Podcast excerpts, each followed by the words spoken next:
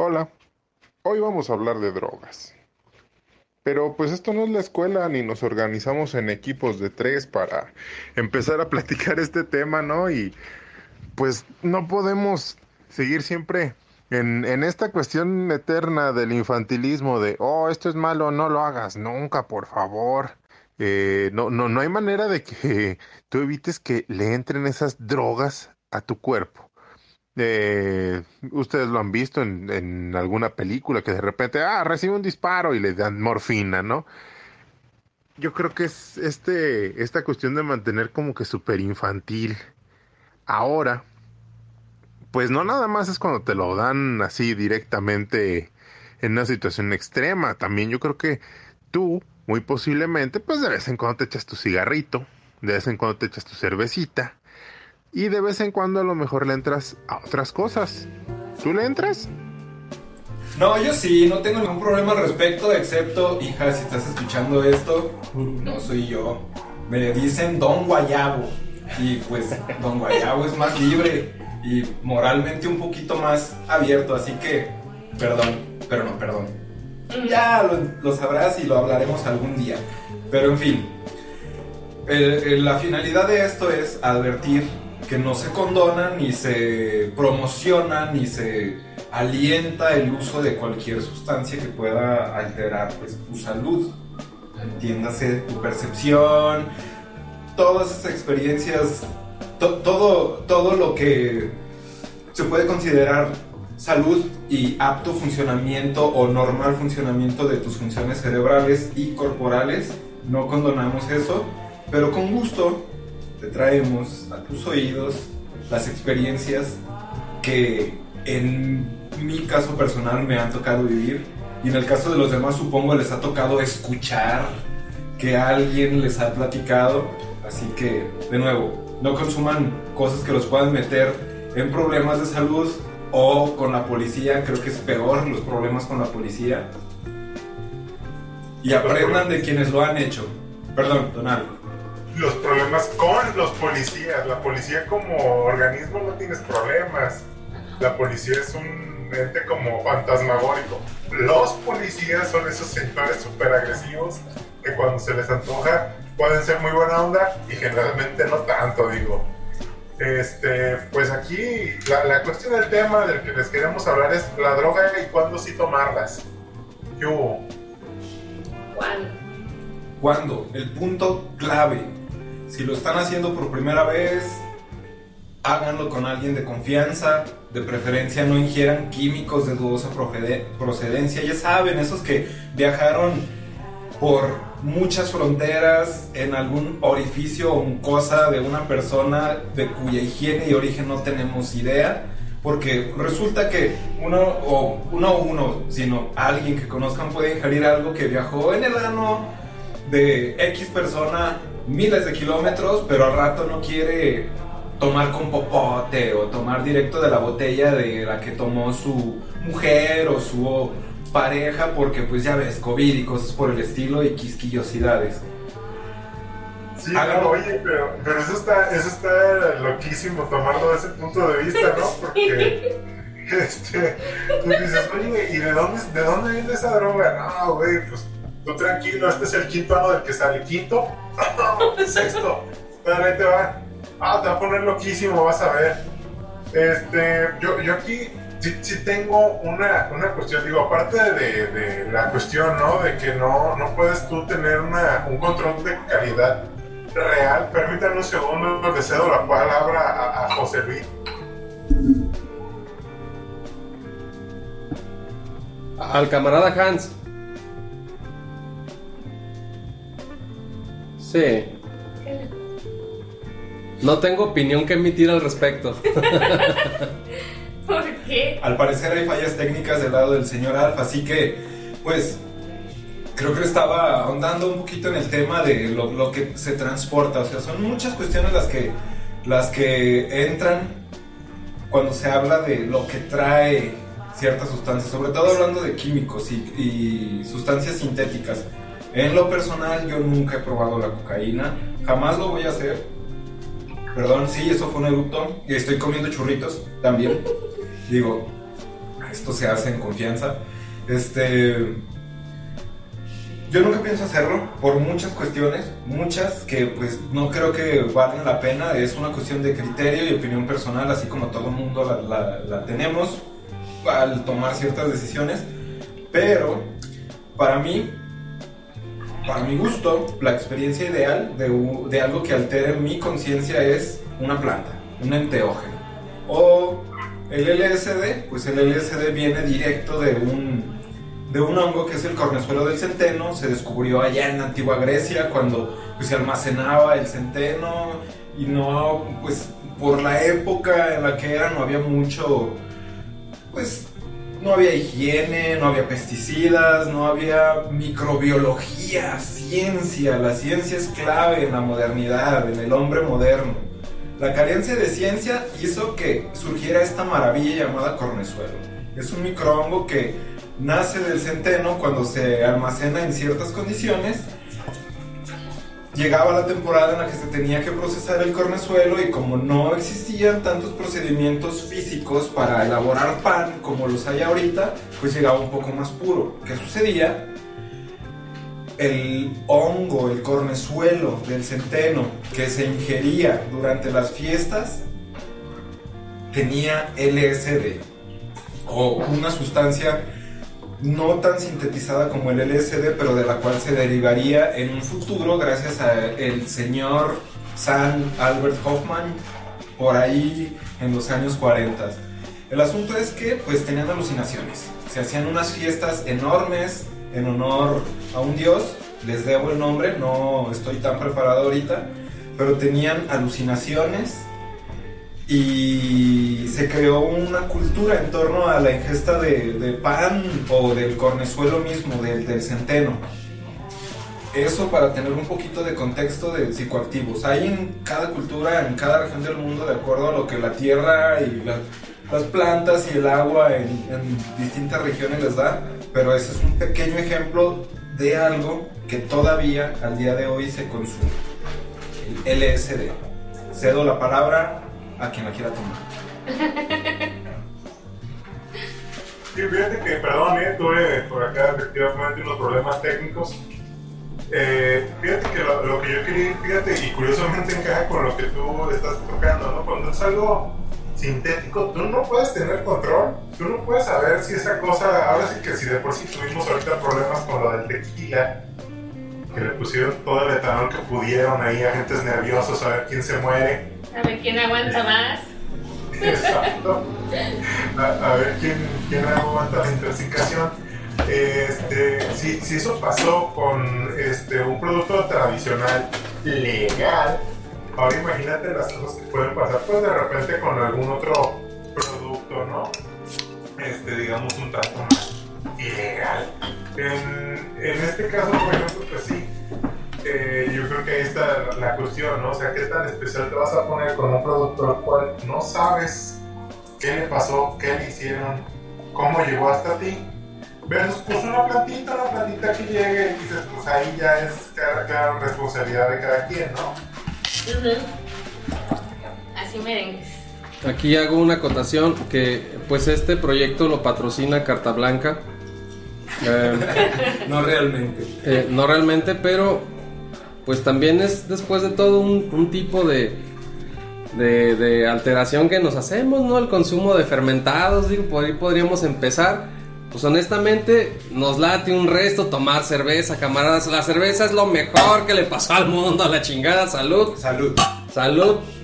Se siente bien chido estar pues un poquito desconectado de, de la vida porque pues sufrir es vivir, camaradas. Entonces, pues cuáles son las motivaciones o el motor que nos lleva a consumir una droga. Eh, pues en, en acotación personal, la primera vez que yo probé algo fue en la secundaria y fue por unos pues malas influencias, malos amigos que tuve y por la el morbo, ¿no? De, de saber qué era la cocaína. La probé y no me gustó, no tengo así una experiencia grata ni, ni mala, simplemente no me gustó. Eh, la cerveza la probé hasta muy tarde en mi vida, mm, yo creo que a mis 23 años.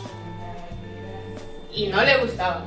No me gustaba, pero ahora eh, se me hace una bebida, una bebida, perdón, Eh, muy buena, hijo de su madre. es- eh, Una bebida virtuosa. ¿O a qué se le llama bebida virtuosa? No, es espirituosa. Espirituosa. A ver, eh, pues ayúdenos a echar luz en esta situación. Sí, Pero nada más es, creo que nada más es un adjetivo que le pusieron porque se diga mejor que decir bebida alcohólica.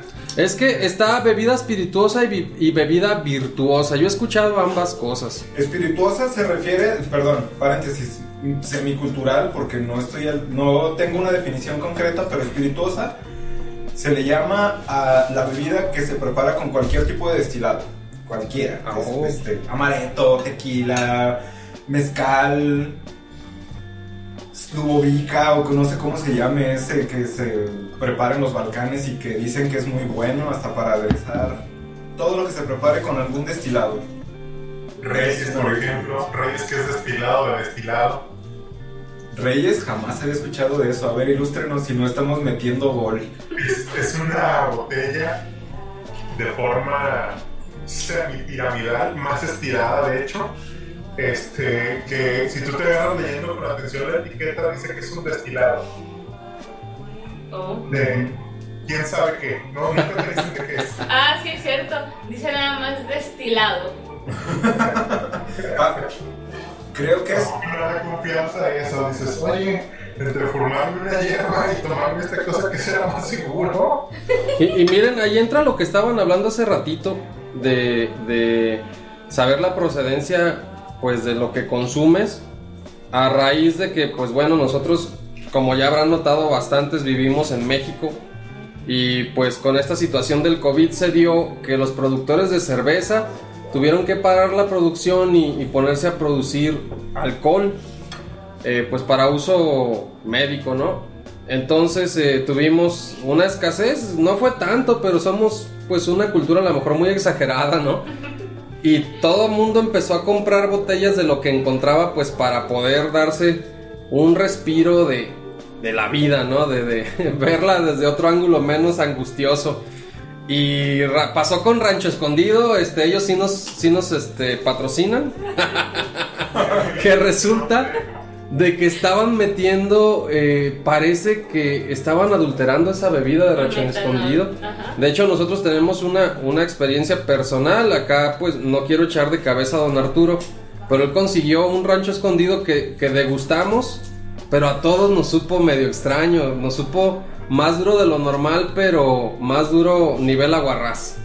Más duro en el terreno del no tan bueno, o sea, malo. Más duro en el terreno de les dejó blancos los dientes.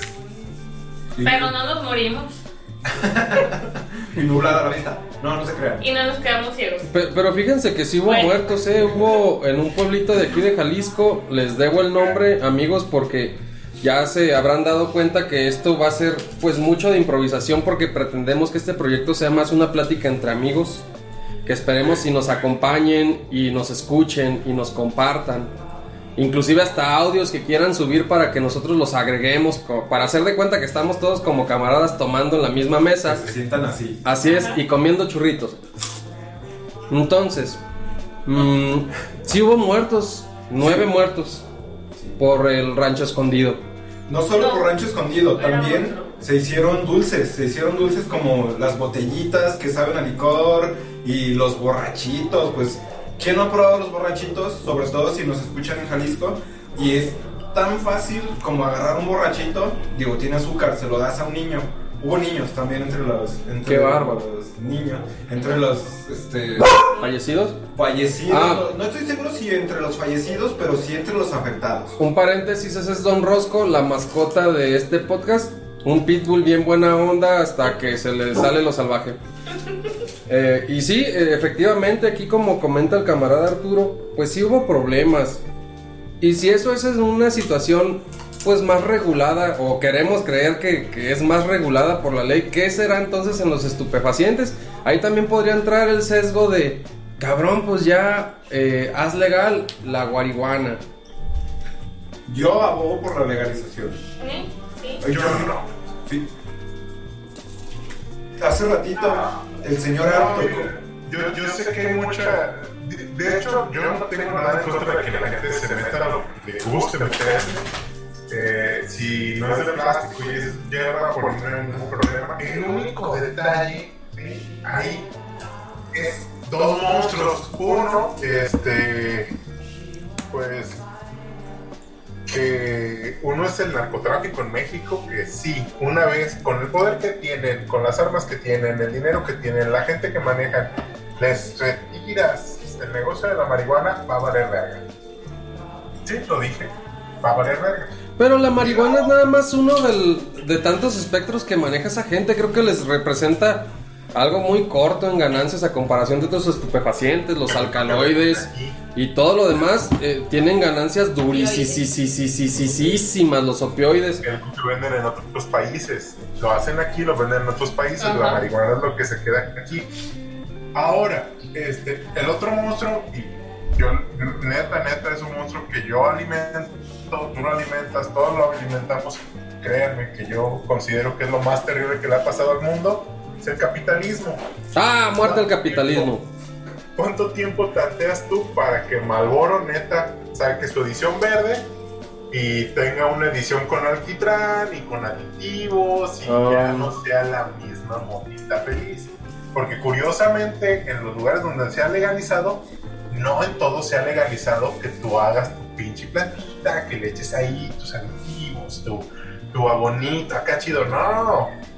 Muchos de esos directamente fue así Pfizer lamiéndose los bigotes, así, "Mm, qué padre, qué bueno que ya vas a legalizar la mota.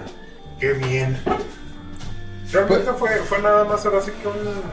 Lamentablemente fue nada más una entrada para que la farmacéutica hiciera del negocio que era del narcotráfico. Voy a contar un poquito de lo que sé al respecto porque el, cuando yo digo, sé que hay muchas... Hay muchos pormenores o muchos detalles que se tienen que hablar cuando, cuando uno da su opinión ante un público. No es solamente una opinión, mis fundamentos vienen sobre todo de personas a las que conozco. Aquí, en el estado, la marihuana sigue siendo ilegal, siendo que si en tu jardín, a quien tenga jardín, cayó una semillita que el vecino aventó inocentemente después de haberse fumado, por, forjado un delicioso porro, empieza a brotar. Momento, momento. ¿Eso pasa? Sí, Sí. sí sucede, sí sucede. después de aventarle piedras a tu casa, va creciendo y al rato pues ya le sale mota, güey, al vecino es normal. Sí, o sea, es, es algo que crece Tienes y que que estarle quitando la mota al vecino, güey. Si no, ya se le empieza a quemar, güey. Hay, hay algo, para poner algo de contexto, la marihuana no siempre fue una sustancia ilegal. En Estados Unidos se ilegalizó por motivos políticos, obviamente, y esa presión para, para convertirla en una sustancia ilegal en el resto de Latinoamérica vino directamente de Estados Unidos.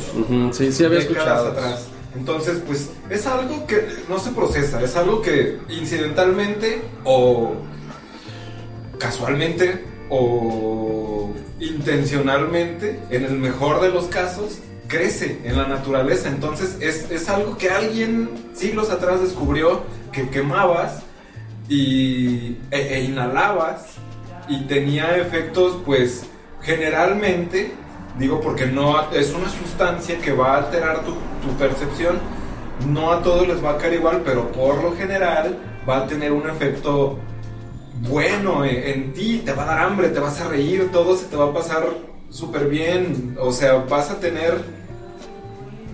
Si, si no tienes ninguna condición que te impida experimentarla de manera negativa, que, que te impida experimentarla de la manera que estoy hablando, vas a tener una muy buena experiencia. Entonces, pues es una planta que crece. He conocido personas, he tomado cursos de autocultivo, yo he, conocido siempre personas pues que nos encanta la marihuana, conectamos por ahí, nos encanta. En Uruguay, yo conocí, he conocido personas que estuvieron en Uruguay desde que se hizo la legalización. Fue una legalización total. Tú como ciudadano tienes derecho de portarla, tienes derecho de, consumirla, tienes derecho de, de, de cultivarla. Y si quieres hacer un negocio, pues ahí es donde va a entrar el Estado. El Estado va a, a imponerte ciertas regulaciones porque vaya, no, hay un Estado perfecto. en, cuestión de su relación con sus con sus ciudad- ciudadanos. Siempre debe haber un elemento en el cual el, el Estado se pueda asegurar que tiene un control sobre ti. Sí, te dejo consumir la marihuana, te dejo cultivarla, te dejo este, incluso venderla, pero ahí te van los límites, ahí te van los parámetros para que tú hagas un negocio del cultivo de la marihuana. Pero es una libertad casi absoluta en, eh, en este aspecto, desde que se hizo la legalización. Y en Estados Unidos se manejó de una manera más como la, la mencionaba usted, señor Alf. Se manejó por, por intereses, se manejó porque iba a generar más impuestos. Allá pues las leyes son estatales principalmente, hay, mucha autonomía cuando se habla de un estado a otro, incluso compartiendo frontera, puede haber muchas diferencias, hay, jurisdicciones. Pero los estados grandes en los que se hizo la legalización, el, el primer estado, o uno de los primeros, fue en el estado de Colorado, si no en el estado de Oregon, en ambos se hizo así como muy a la par.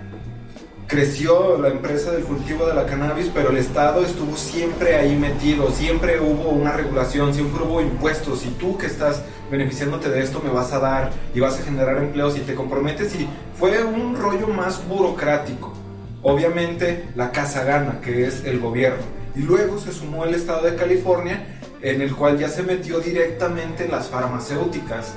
No como un beneficiario directo, sino como un, oye, sabes que las farmacéuticas tienen mucho de dónde ganar cuando no se comercializa la marihuana, así que yo te voy a decir bajo qué parámetros vas tú a acercarle o facilitarle la cannabis a los usuarios. Entonces, estamos en un país que produce drogas. No todas las drogas que se producen en el país son consumidas por, por el ciudadano mexicano. De hecho, la gran mayoría de drogas sintéticas o semisintéticas que se producen aquí son muy poco consumidas dentro del territorio nacional. La marihuana es la que más se consume, pero es el menor de los males porque ya es algo socialmente aceptable. Justamente ayer yo estaba junto a una persona que estaba encendiendo su, su, su canuto, su churro, Tu gallito. su gallo y pasó la policía, pasó la policía y yo le dije, oye, ahí viene la policía y dijo, ¿qué? Nomás los ves a la cara y le dices, saludos oficial y fue justo lo que pasó. No pasó absolutamente nada, la, la marihuana está solamente eh, vilipendiada ya en aspectos legales.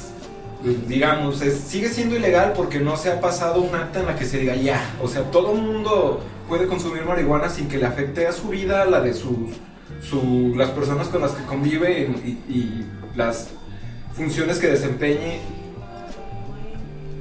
No se le permite una libertad judicial, nada más. Ta- Pero también está- es socialmente ya muy aceptada. Así es, también está el detalle que, que la marihuana no deja de ser una, una droga recreativa, ¿no? Porque si te fijas a la marihuana no se le dan atributos como pues a los hongos, al LSD o a cosas ya que te llevan más a psicotrópicos, vendría siendo la palabra, Psico- psicoactivo sí. psicoactivos. Así es, entonces, pues bueno, ya, ya agarramos la marihuana como una puerta para meternos a este mundo tan interesante.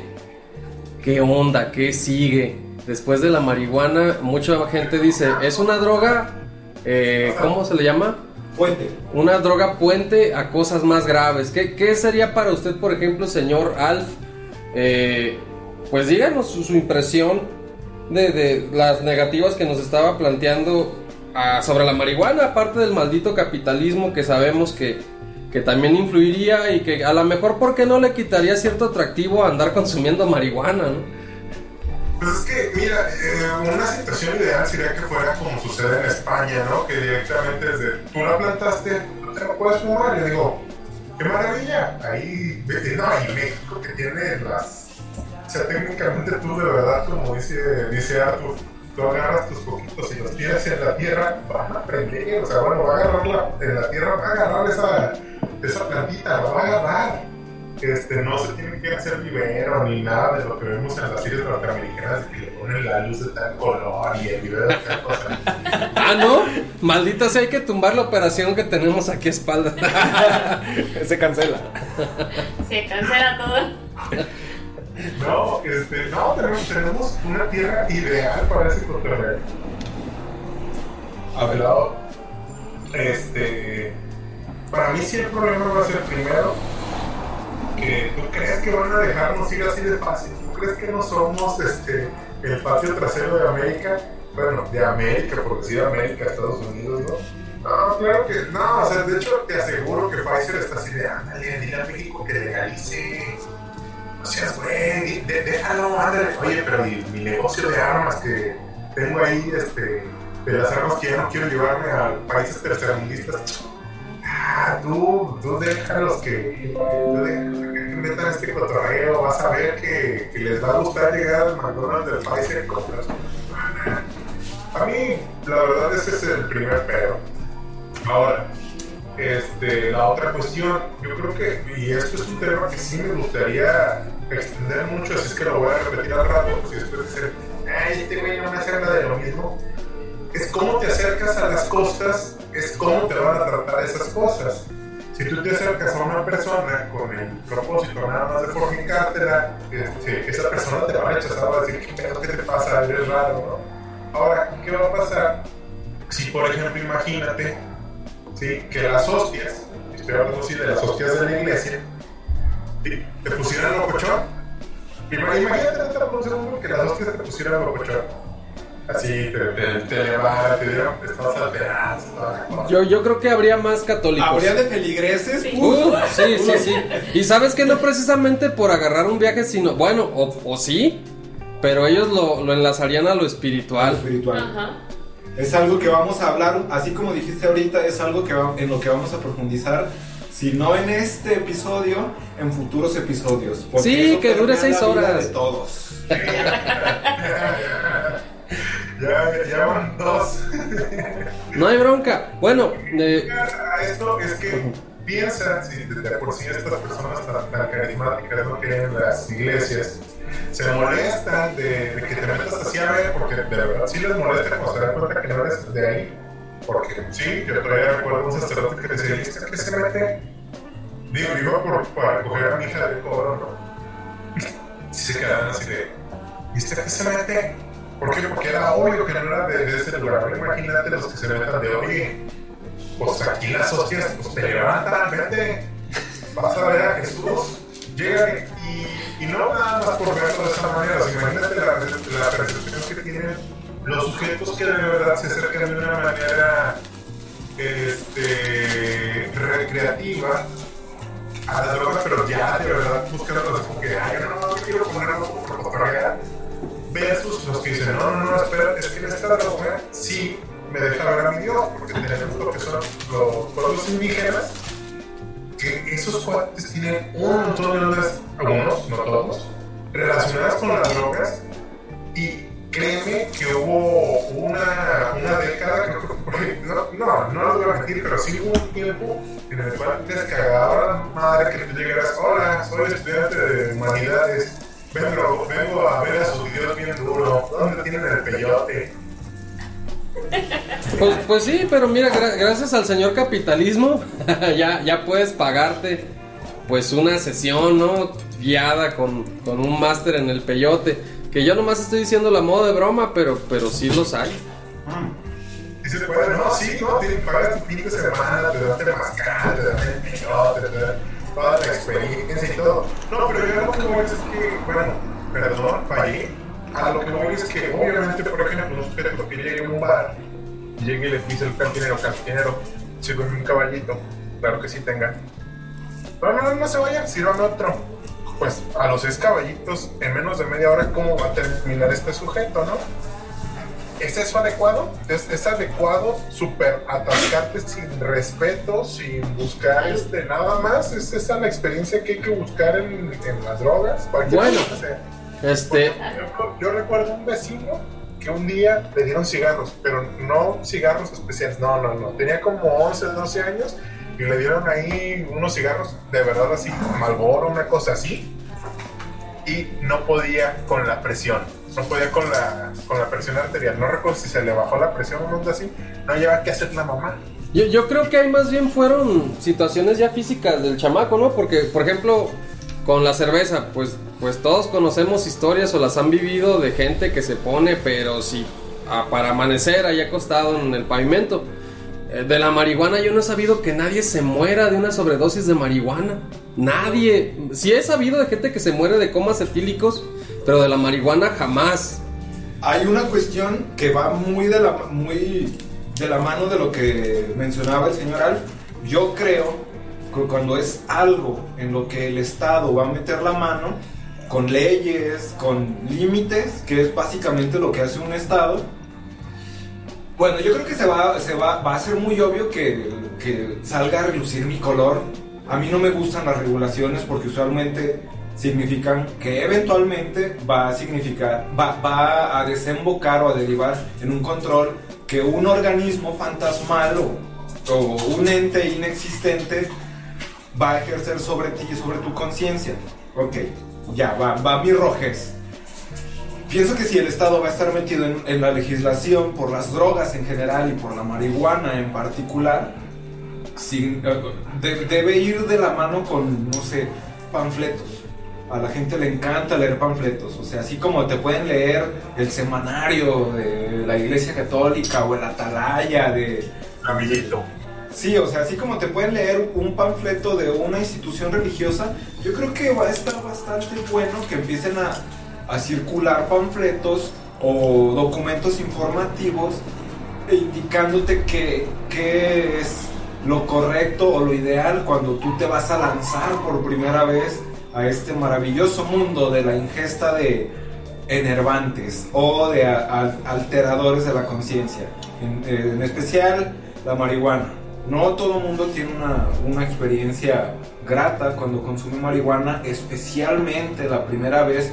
Pero si tienes un documento avalado por el Estado en el cual la ciencia, volviendo a la maravillosa ciencia que está en todos los aspectos de nuestra vida moderna, te va a decir, ojo, si tú tienes estas condiciones, si tú de entrada consumes o tienes alguna condición psiquiátrica y consumes algún medicamento controlado, no lo hagas. Si aún así lo haces, pues lamentamos decirte que a pesar de que el Estado lo legalizó, el Estado no se hace responsable de tus pésimas decisiones. Pues, pues hasta por las consolas de videojuegos pasa lo mismo, te dan un, panfletito de, oye, si tú sufres de esto y esto y esto, no juegues. Vaya. Sí, o sea, va a ser una regulación más. Yo creo, yo apoyo que el Estado en, en eso maneje una buena información.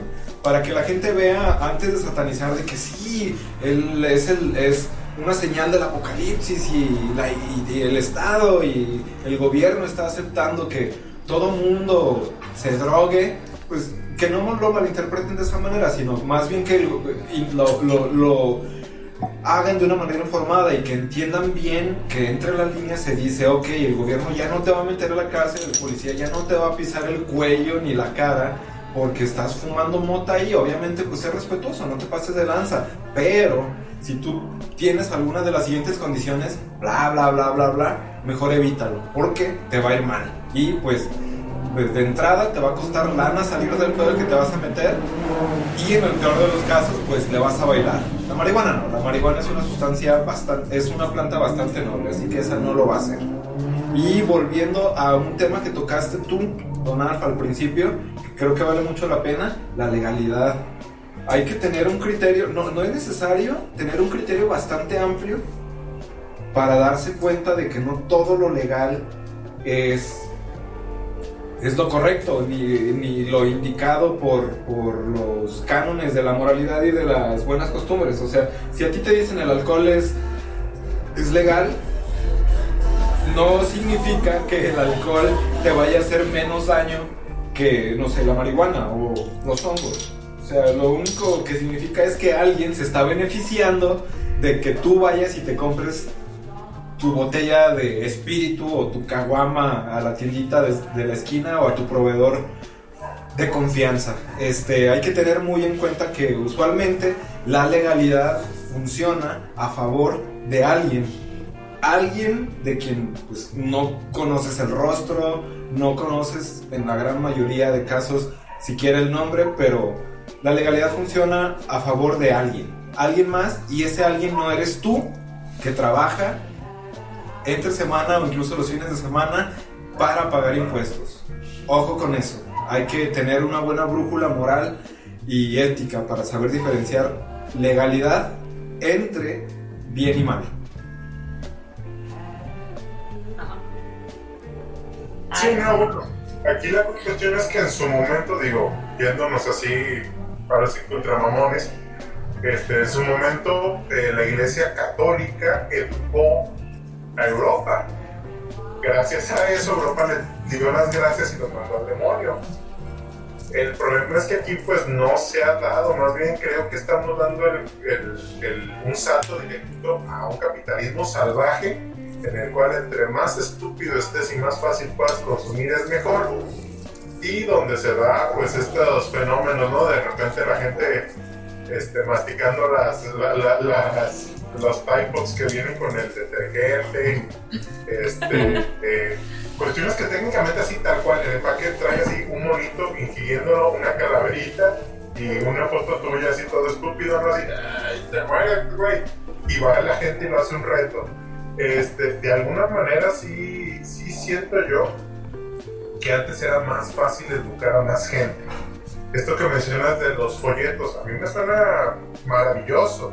No necesariamente nada más en folletos. El problema es que hay un montón de publicidad que nada más la generan, dicen, no, sí vamos a lanzar la campaña y desaparece. También es así, digo, metiendo mis, mis rollos, pero, por ejemplo, este, cuando has visto un comercial en la televisión, si es que todavía tienes una televisión y todavía la conectas a la tele pública, este, cuando has visto un comercial acerca de cómo andar en bici, Un comercial como tal, jamás, pero estoy seguro. Estoy sí. ¿En serio? Es lo estúpido, es lo estúpido de esto. Al gobierno, digamos que se gastan este tipo de recursos en educar a la población, pero después dicen, ay, pero ¿cómo lo metemos entre, el comercial de la coca y el del osito mismo? O sea, es que, güey, no cabe. Chingue su madre, no lo metas. Mejor mete donde salgo yo diciéndole a la gente que se queden en sus casas y van a valer vergas si se salen. Porque eso dice la grabación, ¿eh? La grabación dice que te puedes morir si sales de tu casa. Este. Pues es, ah, de hecho antes del COVID pues también era una realidad, ¿no? Digo, ¿no? Porque también te puedes morir, morir dentro de tu casa, en el baño, andando en bici, mm, dormido, ah, grabando un podcast. Se mató el churrito. Oh, no, esa era la corcholata de la caguama. Mierda. Esto es superestrella, protégeme, ¿no? No, no, no. No, pero, este, vamos, este, sí, sí coincido en eso de que el Estado, bueno, yo más bien diría, el Estado se ha hecho pendejo.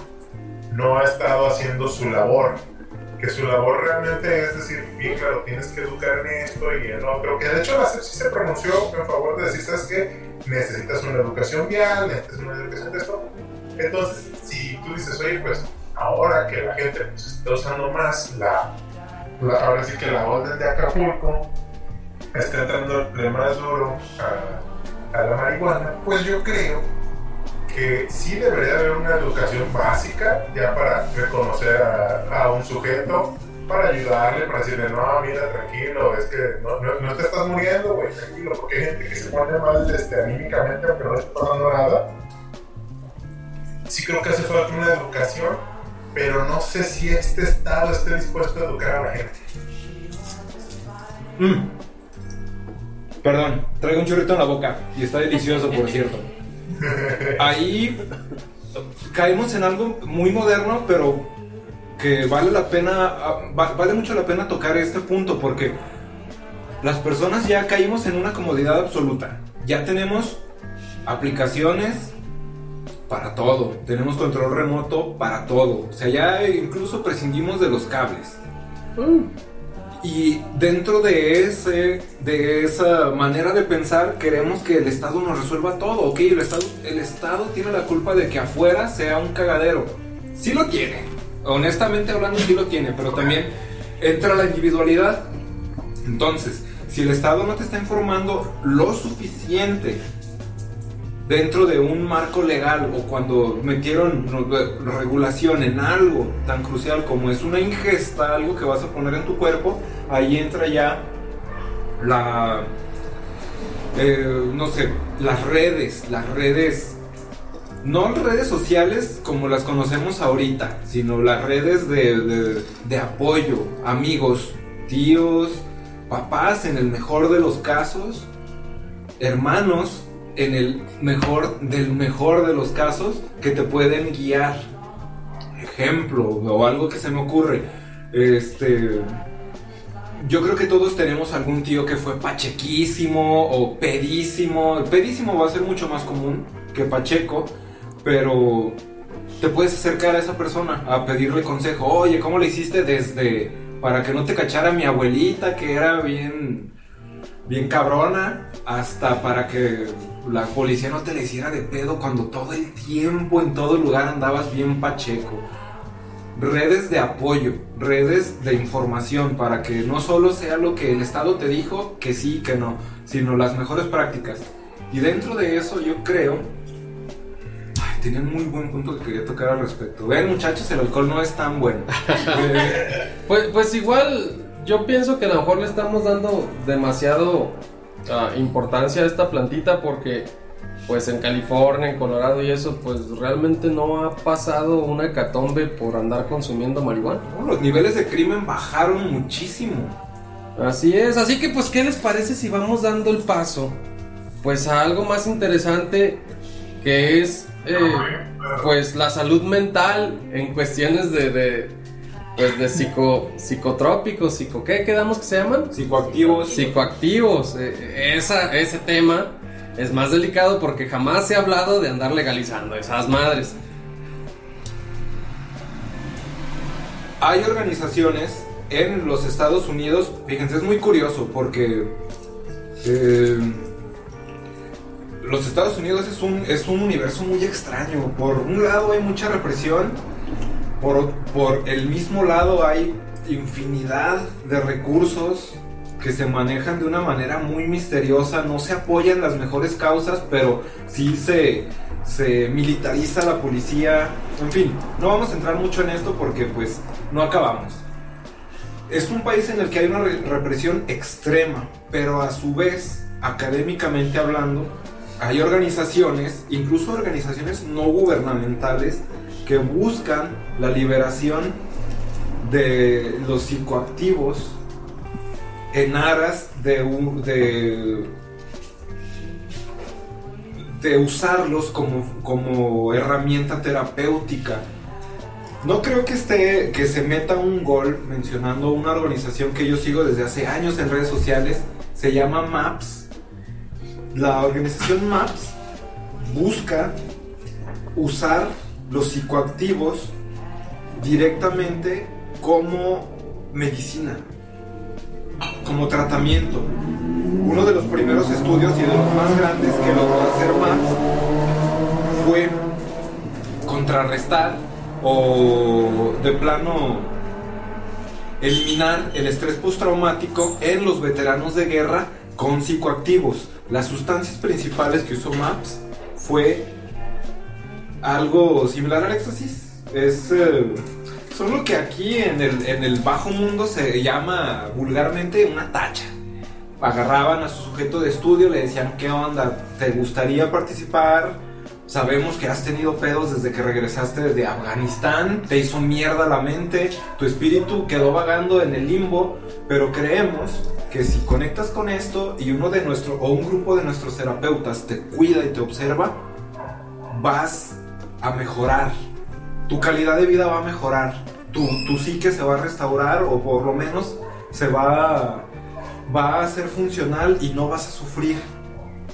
Y todo lo han documentado, han llegado al punto en el que ya han han obtenido fondos de, pues, de empresas. Desgraciadamente, pues las empresas son las que rigen la actualidad y las empresas son las que dictan desde si se aprueba o se elimina una ley hasta si se lleva a cabo un estudio. Entonces ellos le han sacado muy buen partido a esto de, del capitalismo, se han acercado a empresas que de manera anónima, sobre todo, porque pues obviamente no estamos hablando de algo legal, han financiado estudios y han tenido excelentes resultados. Yo puedo hablar por mí, mi caso personal es, yo fui diagnosticado con epilepsia del óvulo frontal no, es una epilepsia que no me causa convulsiones, sin embargo, me desconecta de- de- de- del plano físico durante segundos, lo cual puede ser peligroso si estás pasando una calle, si estás conduciendo, si estás en una situación de alto riesgo, que vaya, los detonantes de este tipo de episodios son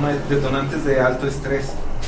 Yo fui diagnosticado, llevé todo mi proceso pues con eh, pues con el IMSS, el hospital estatal, el, el servicio médico estatal, me llenaron de un medicamento que me mantenía ebrio, este, fuera de mis sentidos durante gran parte del día y ni siquiera era placentero. Entonces me retiré del medicamento y una muy querida amiga mía me, me confió que ella estaba haciendo aceite de cannabis, que por desgracia aquí en el país no es algo legal. Y digo por desgracia porque el aceite de cannabis a mí me ayudó a eliminar toda mi, sintomatolo- mi, mi sintomatología de eh, la epilepsia que a mí me afectaba. Por cierto, el principal síntoma que me orilló a hacerme estudios fue una depresión que me duró más de dos años. Y, a- y después de, esa, de, de ese episodio a mí me diagnosticaron pues esa epilepsia. Es algo ya clínicamente comprobado, hay, hay imagen de ello. Este, volviendo a lo del aceite, es un aceite, no es CBD, porque el CBD es un aceite que no es, es, es, es puro, es, no es psicoactivo, pero este aceite contiene todos los cannabinoides. Ya hablaremos, si se puede, eso sí, sí se puede, de, la maravilla química que es la, pues, la cannabis. Pues aquí podríamos hacer un paréntesis para darle también entrada a nuestra camarada Judy. Porque, pues bueno, ustedes no están para saberlo, pero ella pues está en la industria farmacéutica. Platíquenos del CBD. Usted una vez me contó, camarada, de las bondades en veterinaria y en cierto tipo de pacientes para pues tratarlos con este tipo de sustancias. Bueno, es que el- la cannabis la podemos separar en dos tipos de aceite, que es lo que se usa comúnmente, el CBD y el THC. La parte del THC es la parte chida, padre, relajante, que te, la que te mantiene en el viajezón. La psicoactiva. Y el CBD es la parte, digamos, bondadosa del cannabis, que es la que se encarga de, de hacer la- las veces de relajante muscular y también eso incluye, pues, obviamente, el relajante, pero más bien hablando neurológicamente. En el caso de los perros, bueno, porque se ha estado usando últimamente más sobre todo en pequeñas especies, en perros, no tanto en gatos, pero en perros generalmente con problemas neurológicos o con problemas de secuelas de, de este el parvovirus o del distemper, del moquillo sobre todo.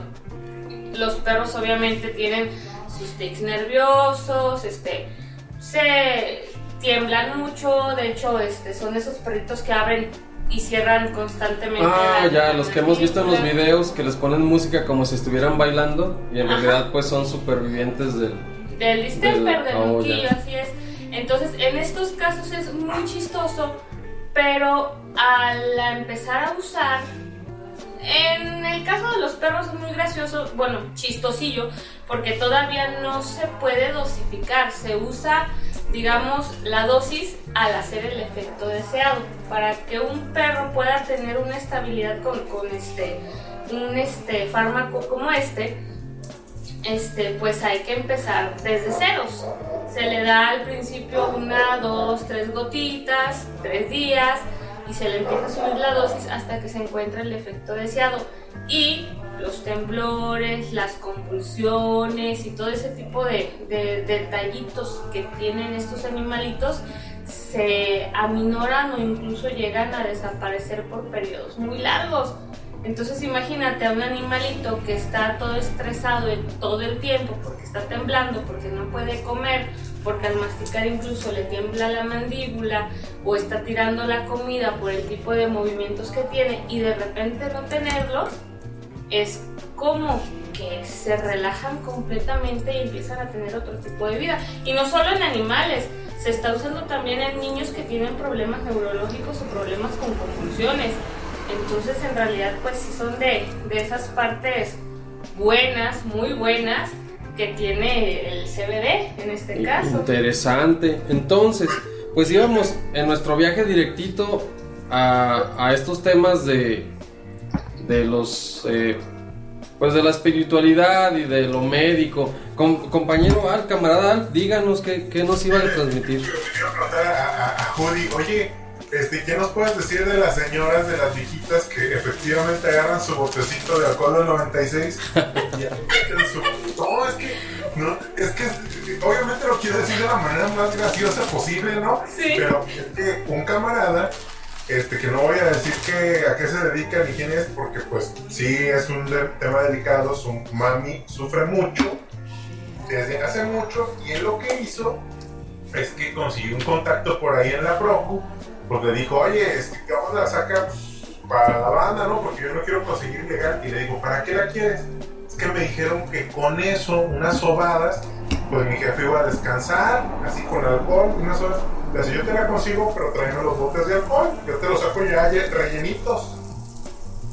Mm. Y efectivamente dicen que, que, con eso la señora descansaba y para ellos, lamentablemente para ellos, es una victoria, digo, qué gacho pensarlo así, pero para ellos es una victoria cada vez que la señora puede descansar más de cuatro horas seguidas. Bárbaro, bárbaro. Bueno, pues recuerda que la piel es el órgano más grande que, que tenemos y de todas maneras la piel este, absorbe completamente todo lo que tú te pongas en ella. Entonces sí es muy probable que al aplicarte alguna sustancia en piel, pues absorbas y al llegar esta de todas maneras a tu torrente sanguíneo, se produzcan determinadas reacciones. Entonces sí es muy probable que incluso al aplicártela en un alcohol, que es un fijador, este, causes un efecto, digamos, de relajación. Y de todas maneras, el cannabis no deja de ser un relajante muscular como tal. O sea que por eso me siento así como que bien tranquilito cuando acá. Ajá. Oh. Yo siempre creí que cuando decían que era que el clavo que traían era para la abuelita y sus riumas. Era solo un pretexto barato, pero volvemos a lo de la ciencia. ¿Ven? Ciencias. Science. Muy bien, pues, ¿qué les parece? Entonces, eh, estaba el, camarada Arturo entrando a un tema bien interesante. Que, y ya divagamos por lo médico, que también es información muy buena. Pero, eh, pues él nos habló de depresión, que ya son cuestiones de salud mental. Y pues bueno, no están ustedes para saberlo ni yo para contarlo, pero el camarada Arturo y el camarada Alf tienen formación de psicología, no son licenciados en psicología, entonces está muy interesante para mí saber ese punto porque pues tengo también mis historias que a lo mejor más adelante saldrán, pero ahorita me interesa conocer. Okay. estás preguntando si le entrábamos viendo las horas en la carrera? No, no, no, no. Eh, eh, pues, pues, también, también, ¿qué importa, no? Eh, pero el camarada Arturo nos comentó que él tuvo una depresión dura, ¿no? Y que pues nos dio un sesgo de que en sus andanzas, al parecer, ese tipo de sustancias pues tuvieron alguna influencia, ¿no? Mm. Bueno, eso fue lo último que me tocó vivir, porque al parecer si estos episodios depresivos van y vienen, yo creo que quien quiera que nos escuche va a poder identificarse cuando uno dice, eh, pues estuvo en depresión. Es una palabra ya demasiado usada, ya demasiado quemada, pero cuando tú tienes las herramientas para poder medir o, o, darte a ti mismo la certeza de que lo que estás pasando no es solamente una tristeza temporal o no sé, una temporada de vacas flacas, como se le podría llamar vulgarmente, sino una depresión tal, tal, tal como lo dictan nuestros manuales sagrados, pues lo ideal es buscar ayuda. Es algo que pues tienes que hacer para buscar ayuda. Las sustancias psicoactivas no son recomendadas cuando se tienen problemas este, psicológicos o psiquiátricos, pues, sobre todo psiquiátricos, porque ya estamos hablando de que necesitas medicamento. Una depresión es un asunto bastante serio. Eh, entre las sustancias psicoactivas, pues hay sustancias que te dan para arriba, como dicen, tanto como las hay que te dan para abajo. O sea que no alteres lo alterado. No alteres lo que esté alterado, tal como lo dice el camarada Hans, para que puedas identificar lo que te da para abajo es, número uno, y en todo lado lo ves, el alcohol. Y número dos, porque pues tiene bastante difusión y es bastante popular, es pues la marihuana.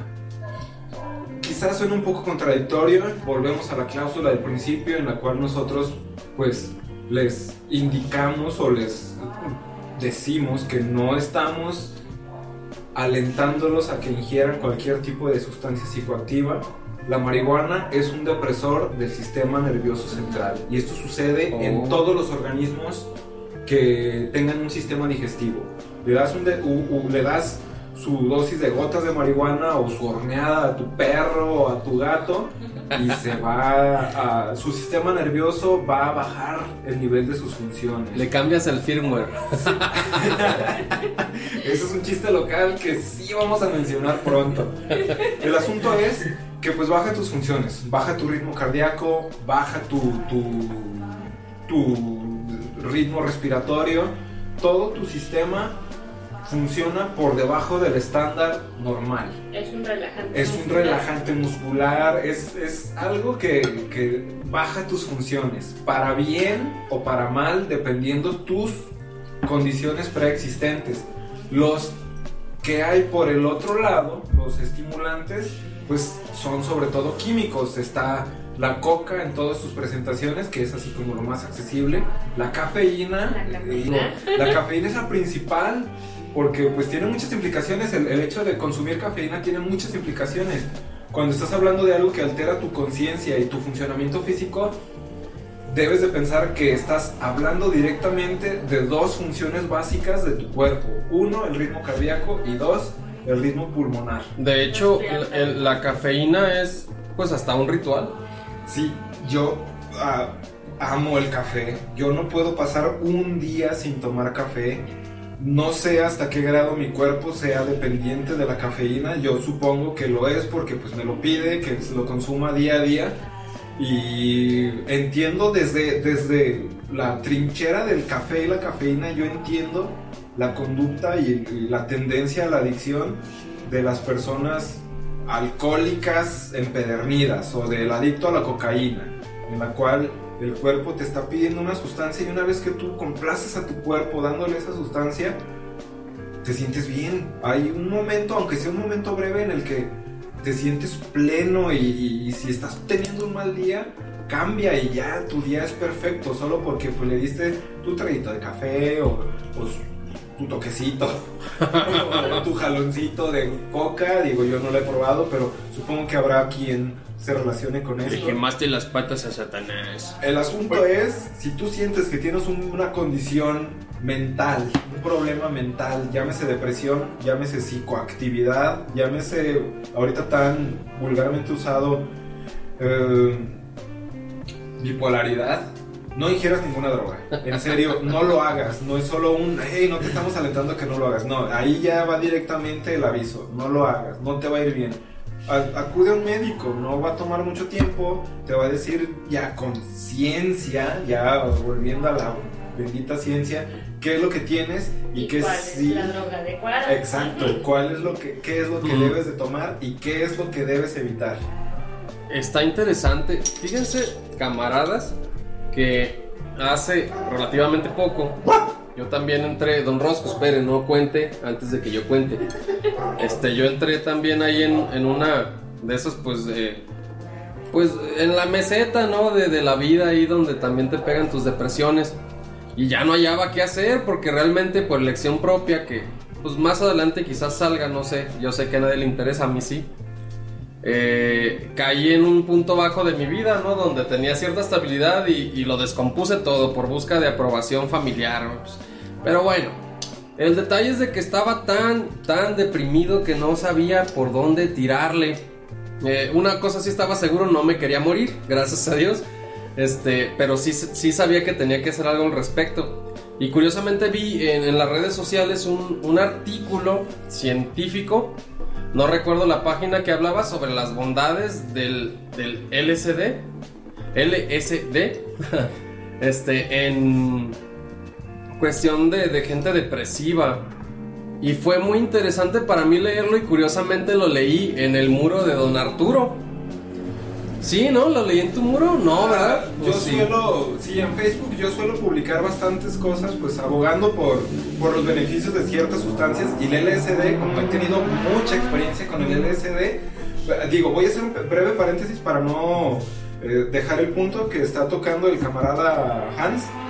Este, cuando yo pruebo o abordo una sustancia o la consumo, siempre lo hago con el respeto del que hablábamos, del que hablábamos cuando te le acercas a alguien, a algo, lo que sea. Siempre ha sido algo ceremonial para mí y el LSD pues no es ninguna no es ninguna excepción. Entonces la he tomado de manera ceremonial, lo he tomado de manera medicinal y tengo mucha experiencia. Entonces sí, estoy casi seguro de que eso que está mencionando el camarada Hans lo vio en mi muro. Pues total que lo leí completito, era, eh, no recuerdo, creo que eran las 8 de la noche, algo así. Y yo trabajaba en ese rato de, de madrugada, o sea, toda la madrugada la trabajaba, toda la noche, vamos. Y, y me dio por, por contactar al, al camarada y preguntarle. Y no teníamos nosotros un, un contacto directo, pues... eh, Frecuente. frecuente, estábamos de, de amigos en Facebook porque estuvimos en la primaria juntos, pero no platicábamos. Y, y me dio por, por preguntarle y él le dio por responderme, ¿no? Qué chido. Es el llamado. Muchos van a experimentar esto como un llamado. Y si tienen a alguien que les pueda dar buena información, me siento orgulloso de que el camarada Hans me mencione aquí porque le di la información y mi experiencia de todo corazón. Así es, entonces pues bueno, para no hacerles el cuento cansado amigos, porque pues tenemos más participantes, eh, conseguí uno de esos dichosos papelitos que, que yo en mi inconsciencia pues eh, lo agarré completito y me lo eché a la boca. Yo había visto en una película que me lo pusiera debajo de la lengua y yo eso hice, yo no sabía que pues había como dosis, ¿no? Yo me eché el papel entero. Hijo de la chingada. Houston, tenemos un problema. Les juro, camaradas, que yo veía la información viajando por los cables de luz. Yo sé que por ahí no viaja el internet, pero para mi cabeza eso me decía que todos esos destellos verdes que yo estaba viendo eran información. Yo vi la Matrix. cabrón. ¿Alguien ha visto Matrix? Así es, yo vi la Matrix, yo, yo vi que, que estábamos como en un ecosistema de frecuencias y que todo, todo estaba vibrando a un ritmo. Y el ritmo al que yo vibraba era asíncrono, o sea, no estaba en armonía con lo demás. Disculpen ustedes, yo tengo formación de electrónica e informática y quizás para mi cabeza fue más fácil procesármelo así en ese momento. Es por eso que nos menciona también el camarada Arturo que pues también depende pues también de los sesgos culturales y de formación que cada quien tenga, ¿no? Entonces, ¿qué crees? Eh, yo vi el mundo de una manera muy, muy curiosa, ya que había visto documentales de que mucha gente, eh, dejen que pase aquí el chaca del barrio, anda en una moto que pues Dios quiera, un día de estos no se nos mate el hombre, pero ya pasó. Cada cierto tiempo, no hay que tomarle tiempo, güey. Arre, arre, va. Son 10, 14 de la noche, vamos a ver cuándo pasa otra vez. Entonces, camaradas, eh, eh, no, no me asusté porque fue una experiencia muy interesante. Digamos que para decirlo de alguna manera, por primera vez en mi vida me sentí vivo y sentí que estaba viendo las cosas tales y como son. Así de extraño sentí. Sentí que todo el velo que, se, que me había puesto yo en sociedad, en formación, en todo, se había caído y que estaba viendo la realidad así de tal cual como era. Eh, pues para comentarles lo repetí, repetí el experimento otra vez y vi películas y les juro que vi las mejores películas que jamás pude haber visto en ese estado. Viaje a Garta, hijo de su madre. Oh my god. Viaje a Garta del director Makoto Shinkai. Es un anime, pero es un anime Ah. excelente. No, no, no, o sea, tremendo, pero bueno, no vamos a, a divagar. A lo que voy, siento que pues sí caí en ese vicio que comentamos de alterar lo alterado porque eh, pues bueno, ¿quién es quién para decir lo que es estar sano realmente, no?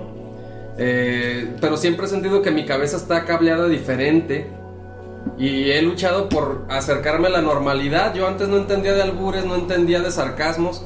Yo tomaba todo muy literal hasta que fui aprendiendo poco a poco, como por ahí de mis 22 años, a, a comprender ciertos códigos sociales bien bizarros. Total, camaradas, que, que pues no sé, o sea, volvemos a la premisa, sí, no le recomendamos consumir droga, pero si pueden conseguir una pinche, este, eh, pues, eh, Un ¿cómo se papel. llama? Un papelito, échenselo a la verga, güey. No, ¿saben qué? Ahí, ahí va algo curioso. Yo tengo una duda. Y, y ese papel, así que usted dijo, "Mm, pues yo nomás lo veo como que son. No manches, una palanqueta está más grande. Y te echaste todo el papel. ¿Te lo echaste solo, güey? ¿Así, solo? ¿Solo Sí? Solo, güey, eh, por no involucrar aquí a más gente, sí había alguien acompañándome y sí se me quedó viendo así con ojos pelones de... "¡Ah!". Te pasaste de lanza. Pero haz de cuenta que... ah, ¿Cómo te diré? Duré como media hora pensando que eso era una gran desilusión y una gran mentira. Que me había vendido un documental, que me había vendido el camarada Arthur, que me había vendido todo lo que leía. Dije, esto es mentira, no se siente nada, ¿qué es esto? Fuck. No supe a qué horas crucé el espejo. Lo siento, pero pues yo. No, a mí no me gusta vender mentiras. Yo prefiero las verdades confrontativas. Soy más un payaso cósmico, aunque se raspen las rodillas. El asunto es que aquí el buen camarada Hans, la recomendación de su experto amigo fue. Échese medio y espérese 45 minutos a una hora a ver qué tal le va y ya después vemos. Pero como que 40 minutos se le hizo demasiado, espera, se sintió desilusionado y se aventuró. Caguama, güey. Ya valió madre, voy por unas caguamas. No, pues al camarada Hans quiso aventarse del bungee sin redes y sin bungee a la verga. Se aventó el puto papel entero. Es algo que, bueno, en mi experiencia personal, yo no le recomendaría hacer eso a alguien que lo está probando por primera vez, pero ya tenemos un espíritu pionero y ¿quién le va a poner freno? Sobre todo con una sustancia noble y que sabíamos que no le iba a hacer nada. Porque, déjenme decirles, previo a esto hubo mucha plática, hubo mucha preparación, Ah, hubo, sí. hubo mucho coaching. Yo no sé si, si el camarada Han recibió coaching adicional, pero yo, lo, yo intenté prepararlo mucho dentro de mis parámetros. Sé que nuestras psiques no son las mismas, digo que a quién comparte una psique con alguien más. Pero dentro de mis parámetros yo intenté darle la mejor preparación para esta ingesta que a mí se me hubiera podido ocurrir o que a mí me hubiera gustado que alguien me diera. Entonces, la decisión de aventarse el papel entero fue suya. Y pues yo lo único que hice fue desearle lo mejor. De repente, pues yo Que Dios lo bendiga. le mandaba un mensaje para ver qué tal iba en el viaje o a la Dios persona lo que lo iba cuidando también le mandaba un mensaje a ver qué tal le iba, pero al parecer todo fue bien. Y déjenme contarles también, desde esa experiencia, el camarada Hans que, que, que tenemos aquí en esta grabación dando su testimonio es una persona muy diferente. Sí hubo un antes y un después de esa experiencia en particular. Ojo, no estamos alentándolos a que lo hagan. Si tienen a alguien de confianza que los cuide y no tienen problemas psiquiátricos preexistentes, sobre todo si no tienen un medicamento controlado que tomar mañana a las 8 de la mañana, eso es cierto. adelante, Eso es háganlo. Cumplan con esas bases. Si de, si de plano sienten el llamado, háganlo. Uno, alguien de confianza. Dos, cero preexistencias psico, eh, psiquiátricas. Con eso ya la tienen armada. Sí, va a haber un punto en el que se van a cansar y van a decir, güey, esta es mi realidad de ahora en adelante, tengo que acostumbrarme a los saltamontes gigantes o a que el aire me diga cosas que pues no quiero escuchar o a que el perro hable, no sé, ruso o mandarín. Va a haber cosas muy raras que les va a tocar vivir y quizá lleguen a un punto en el que sea un poco cansado, pero una vez que salgan de, to- de todo este reacondicionamiento, van a ver qué enriquecedora experiencia es un viaje psicoactivo.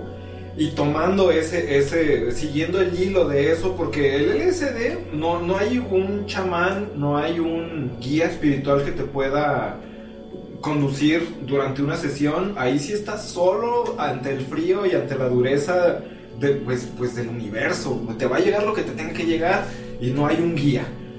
Hay ceremonias. Pero, por ejemplo, ahí lo que mencionas de un guía, ¿no sería incluso inocular? O sea, ahora sí que una cuestión violenta que existiera un guía.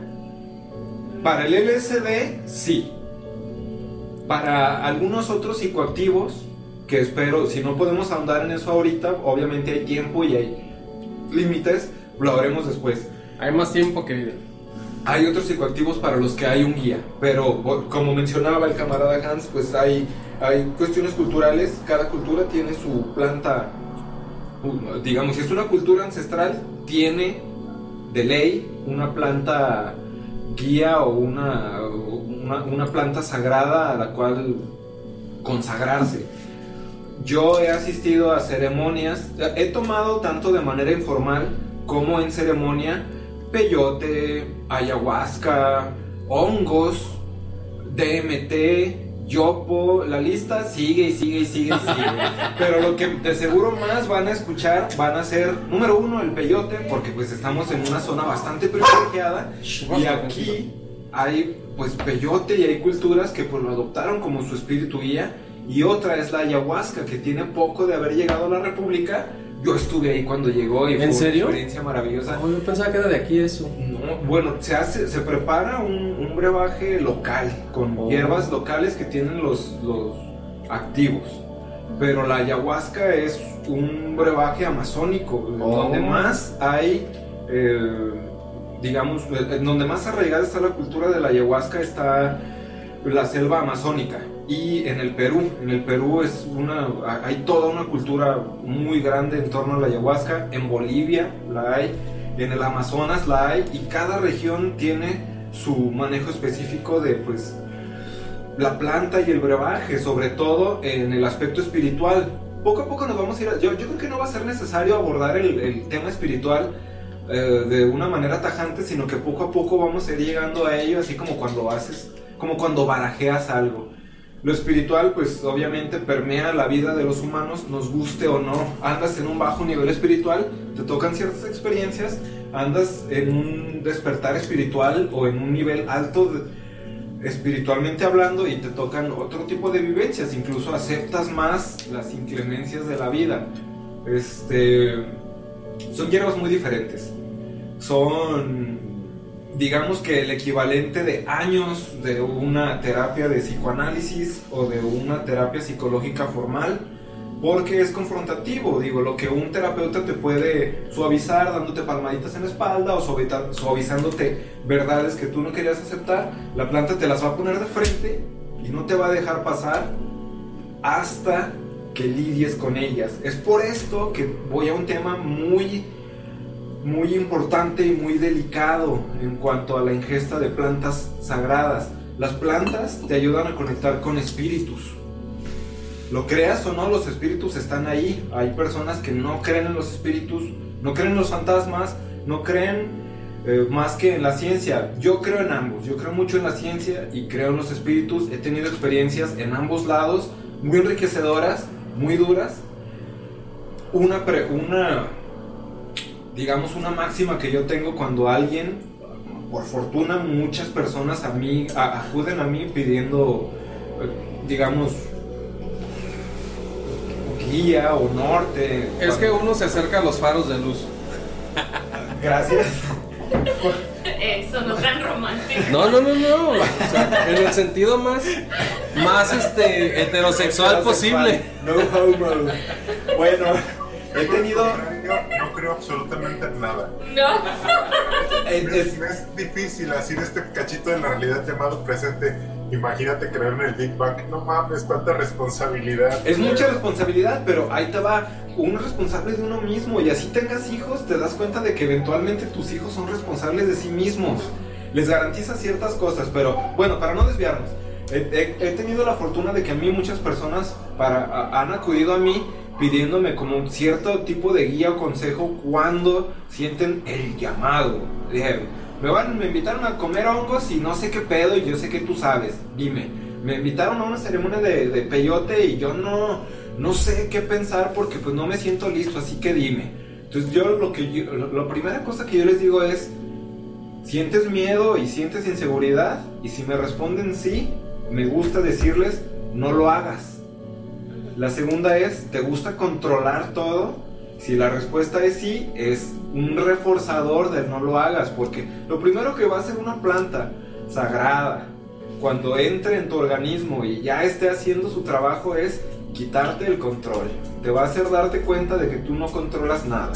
Y ahí empieza el trabajo espiritual, porque pues no solo son plantas psicoactivas, no solo uno va a loquear y a ver colores y a ver patrones y a, y a ver a la abuelita muerta o no sé, o no, no va uno a tripear, va uno a trabajar. Es medicina, principalmente es medicina. Vas a ver muchas cosas, espiritualmente hablando, vas a enfrentar muchas cosas, eh, incluso físicamente vas a sanar cosas, pero si decidiste seguir el llamado de una planta o de un cierto camino espiritual, lo vas a, a vivir hasta sus últimas consecuencias. Y usualmente sus últimas consecuencias son algo bastante bueno para tu espíritu. Entonces, ahí están los enteógenos.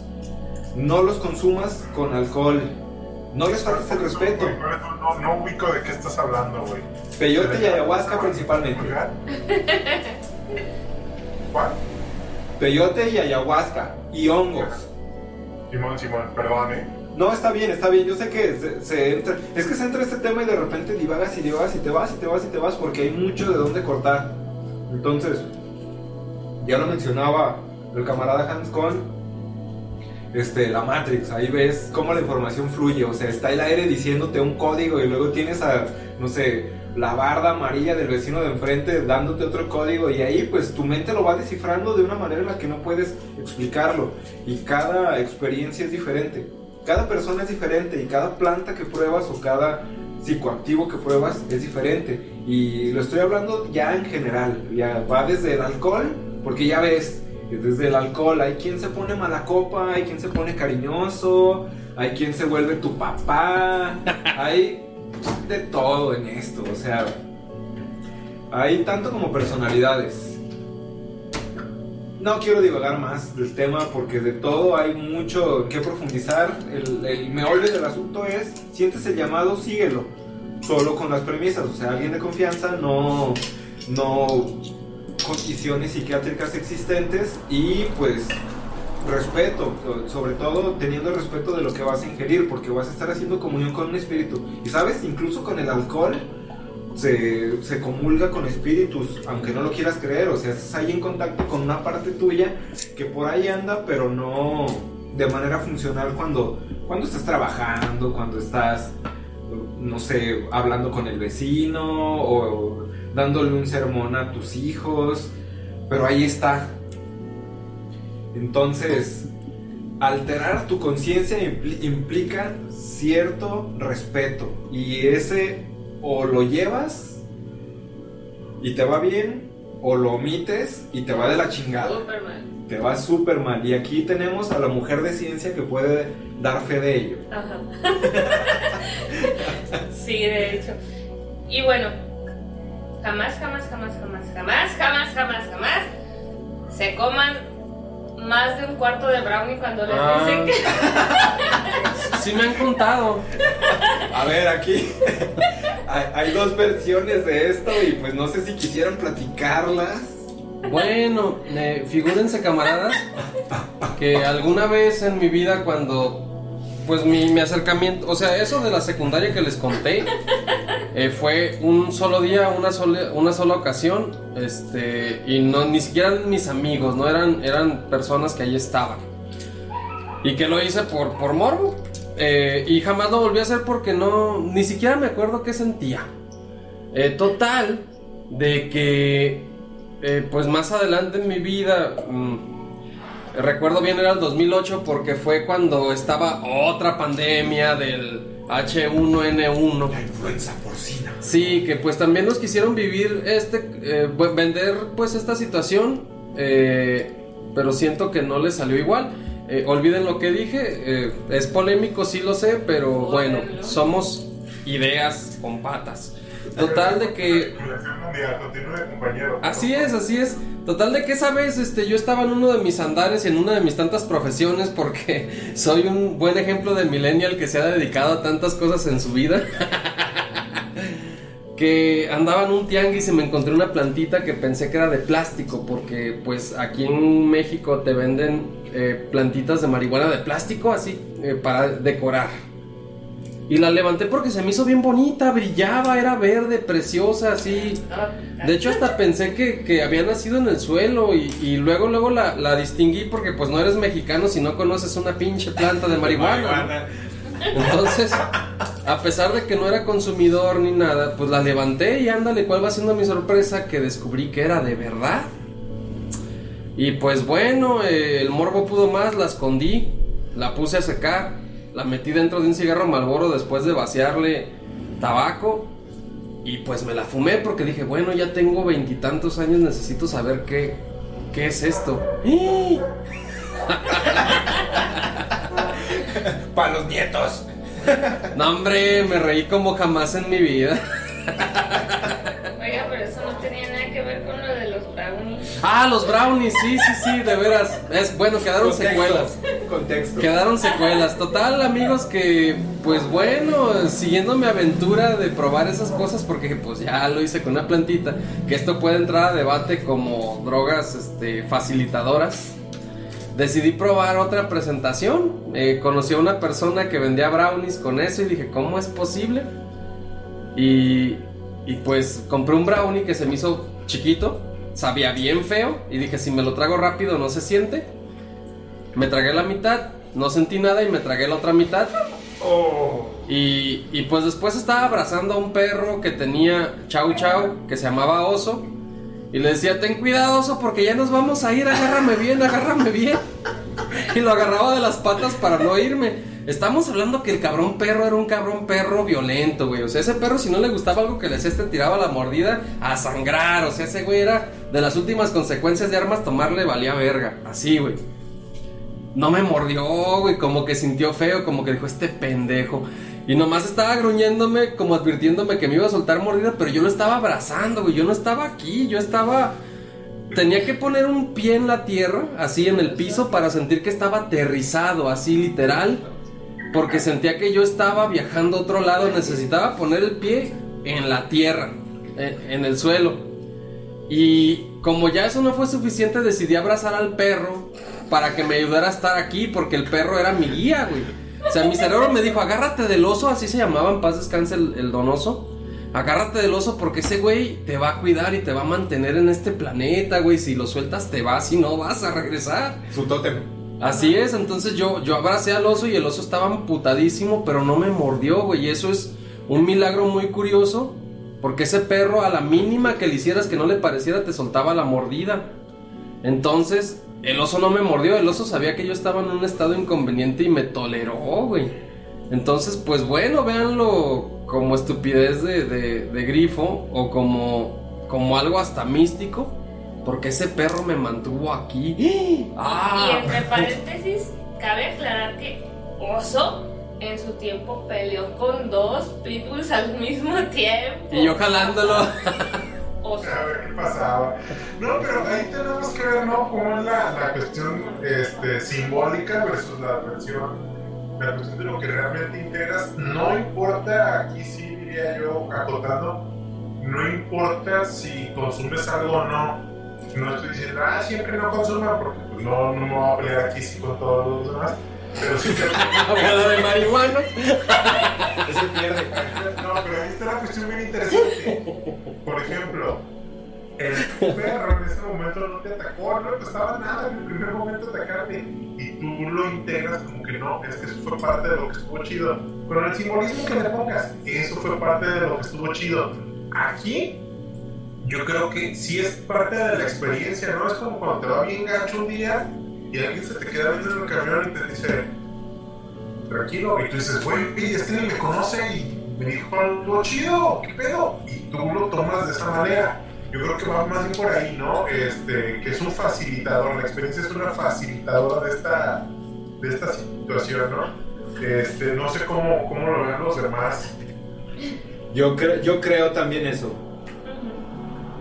Ahora, ahora, por otro lado, quiero poner mi caso en tela de juicio. A ver, doctor, dígame la verdad, ¿volveré a ver la tele? Yo.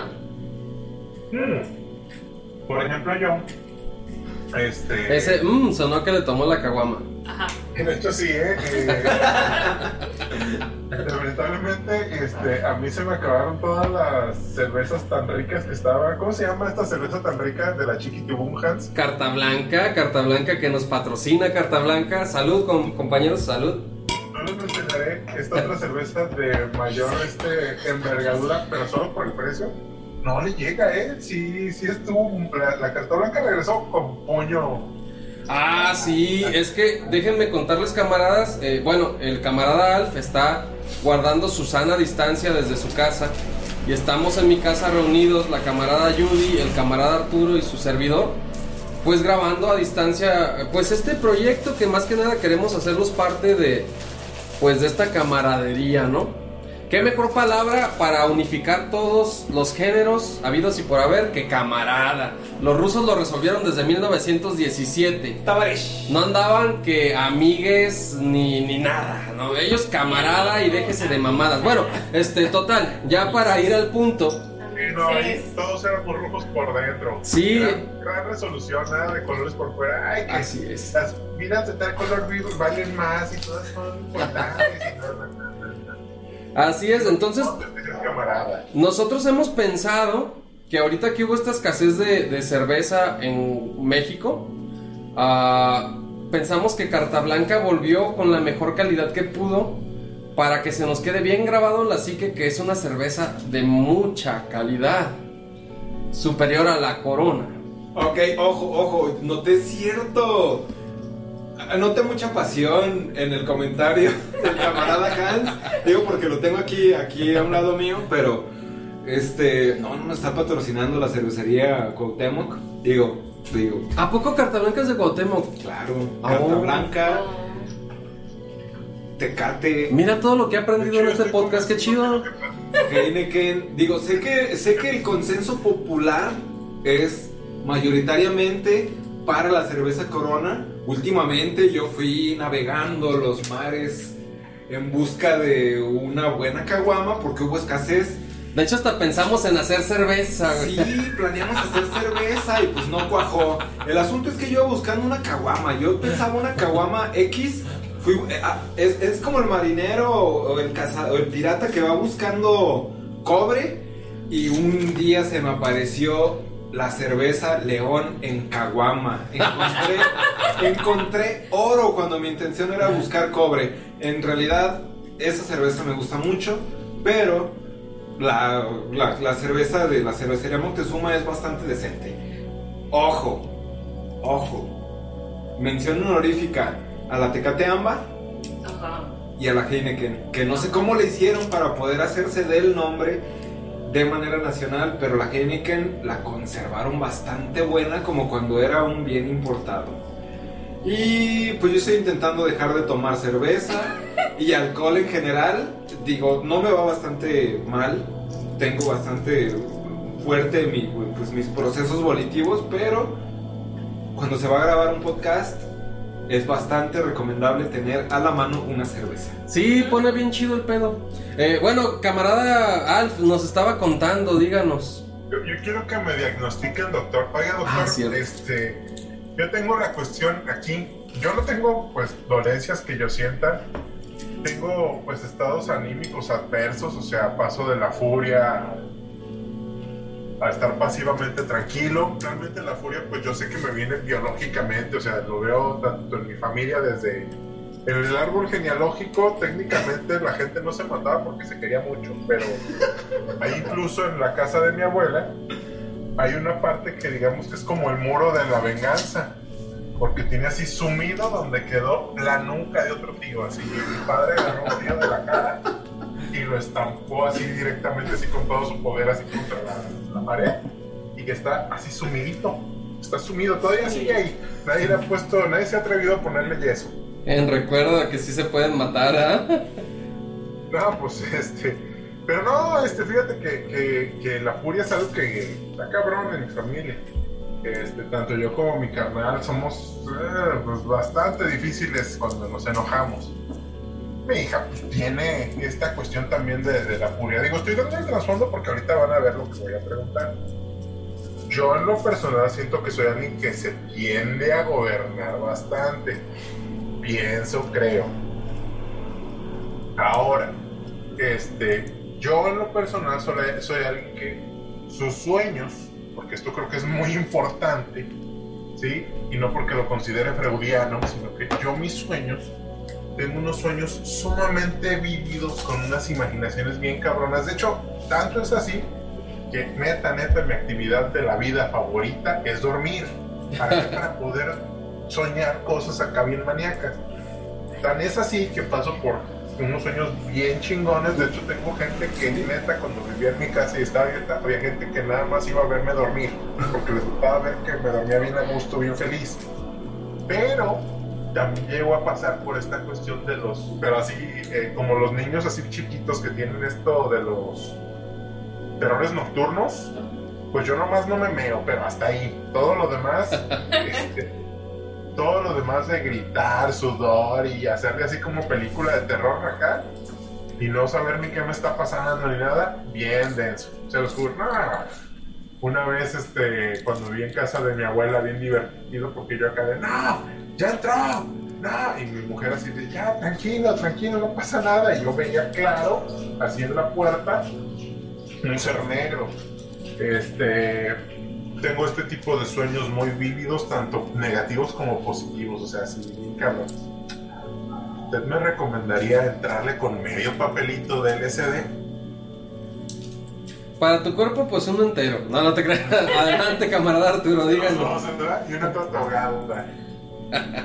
Pues si eso es algo recurrente, yo digo que no. Porque, pues, Casi cada noche tengo, tengo así sueños bien cabrones de todo. Así. Para mí es súper divertido dormir porque me pasan chingadera y media. Ah, ah, pero pues es, es variado, digamos, lo que inspira en ti los sueños es algo variado, así como... No, no es solo es un, ¡ay, me va a poseer el espíritu del charro negro! No todo es negativo ni aterrador, ¿verdad? No, pero es que ahí está la cuestión, o sea, va por todas. Es como, no, es como cuando ves una telenovela de Televisa, así, sino que va neta como película así, o tiene que irse así a lo más. tiene que irse a los extremos del, del espectro anímico. Tiene que ser o súper feliz, o súper triste, o así, vete por los, por los géneros clásicos del teatro, y así son. No soy tanto de, de, de sueños, ¿cómo diría? Mojado. de sueños, tú puedes modificar lo que pasa en el sueño. Lúcidos. Mm, sueños lúcidos tengo todas las noches, por lo menos uno. Pero no tienes control de, de lo que sueñas. Pero muy rara vez, muy rara vez. Sí me Pues- gusta, sí me gusta. Cuando los tengo, sí, sí me gusta y hago cosas maníacas acá. Por cosas que hemos platicado ya antes de, de esta grabación, de esta sesión, yo Pero le diría... Revélalas, por favor, digo, si no, ¿cómo estás diagnosticando? Eso es para, para que la gente escuche qué pedo. Es que me dijo, me contó Donald que su experiencia con la marihuana no fue muy grata. De hecho, cuando yo estuve mencionando quiénes tienen, quiénes no tienen una experiencia o grata con la marihuana, eh, estaba refiriéndome en específico pues a usted. Yo creo. No, no, y luego me pone mute. O sea, es- lo peor del caso es que yo veo que toda la gente se divierte y es súper simpática. Y yo digo, qué perros se la están pasando todos, pero yo me quedo acá así como maniquí. Todo así bien, bien, bien torcidísimo. Y no fue de una vez, fue todas las veces que se me ocurrió consumir. Pues no, no fue placentero porque, digo, la- las, las veces siempre fue así como que, ah, pues me las quedaba viendo. Y ya la última que fue cuando andaba en la rila, nos tocó que iban bien marihuanos los güeyes que fueron ahí al cerro de entrega a tu tesoro. Y pues la neta, la neta, no le di, o sea, yo no, no le di, pero hicieron una nube y uno pues va acá subiendo. No, te lo juro, de hecho, este, el camarada con el que fui, que él no iba a cuidarme, nos íbamos a cotorrear. Le dije, oye, me siento muy mal, ¿sabe qué traigo? No te escucho nada, me dijo. No manches, con un pasón, con un pasón y del humo. Quedé mal. No manches, no le quitas los coquitos. Ya, le acerqué y yo le grité, según yo, y él me dice, no empezar a escuchar.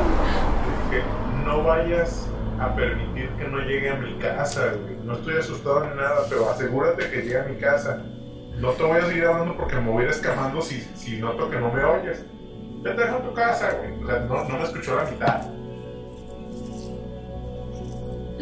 Ok, señor Alf, no es, no, no es- no lo tome como algo profesional, sino como la voz de la experiencia.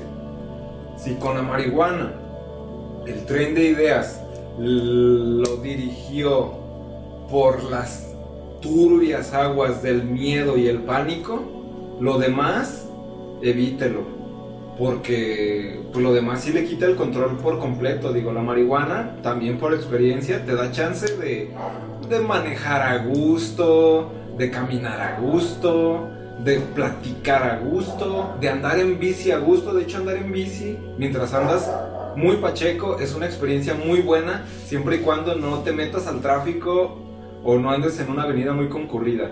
Pero si la marihuana, de la dosis que haya sido, lo, lo puso en ese estado mental, entonces los demás psicoactivos no se los recomiendo. Mm-mm, No. Para nada. No, puede ser que la pérdida total del control, incluso de las ideas, lo haga entrar en un estado de pánico del cual le cueste mucho trabajo recuperarse, incluso con algo de trauma posterior. Algo de estrés postraumático, ¿por qué no? Digo, creo que era importante preguntar esto, uno, no porque lo esté pensando, porque pues la neta no, me llama la atención a mí tanto.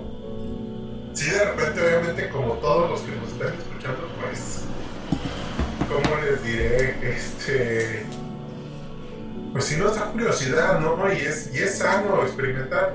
Yo la neta le entré a varias cosas y la, única droga que me ha tratado bien ha sido el alcohol, todas las demás me han dicho a dónde ibas con un palo de acero. Este, de hecho, la vez más gacha, les, les comento, y esa, yo creo que ahí es donde uno tiene que entender con qué intenciones entra en esto. Una vez, y esto ya hace muchos años, ya, ahorita tengo 35 años, en aquel tiempo tendría 18. Yo estaba muy feliz. Y quién sabe cómo resultó que con dos cervezas ya estaba bien puesto, ya estaba bien feliz, ya hasta sentía que no necesitaba tomar más, estaba en esa sensación de bienestar total. Y en eso se empezaron a pasar un cigarrito y yo ya pues medio pedo no dije que no. Ese cigarrito era de coca. Ah, ¡Un primo! Y cuando le di así, no manches, pero sentí así, primero me puso sobrio, en, en, de ser así me puso sobrio, La coca y siguiente que sentí fue querer agredirlos a todos. Si no fuera porque, y eran desconocidos en su mayoría, o sea, me conocían de vista. Si no fuera porque ellos, yo supongo que estaban muy acostumbrados, porque yo me paré y dije, ¿qué chingados me dieron, pendejos? Entre todos me sentaron, me agarraron, me soltaron y me dijeron, güey, tranquilo, no pasa nada. Tranquilo, estás aquí. Última vez en mi pinche vida que vuelvo a tomar una madre así como la cocaína. No, güey, no. No, no, no, porque yo me acuerdo que de estar muy feliz, bien tranquilo, tomando cerveza, yo quería neta agarrarme a golpes con todos.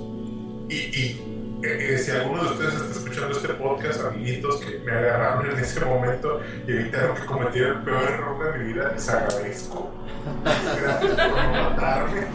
También otra cosa muy interesante que, que cabe la pena resaltar es en qué ambientes estás ingiriendo, porque yo las veces que les he estado comentando son ambientes controlados, este, en mi casa, con gente de confianza, y alguna vez me metí a otra casa donde esas personas pues no las conocía muy bien, inclusive pues me regañaron, me dijeron que nunca me anduviera metiendo nada con gente que ni siquiera conocía. Si te dicen que no tomes con gente que no conozcas, imagínate que será pues ya meterte un estupefaciente, ¿no?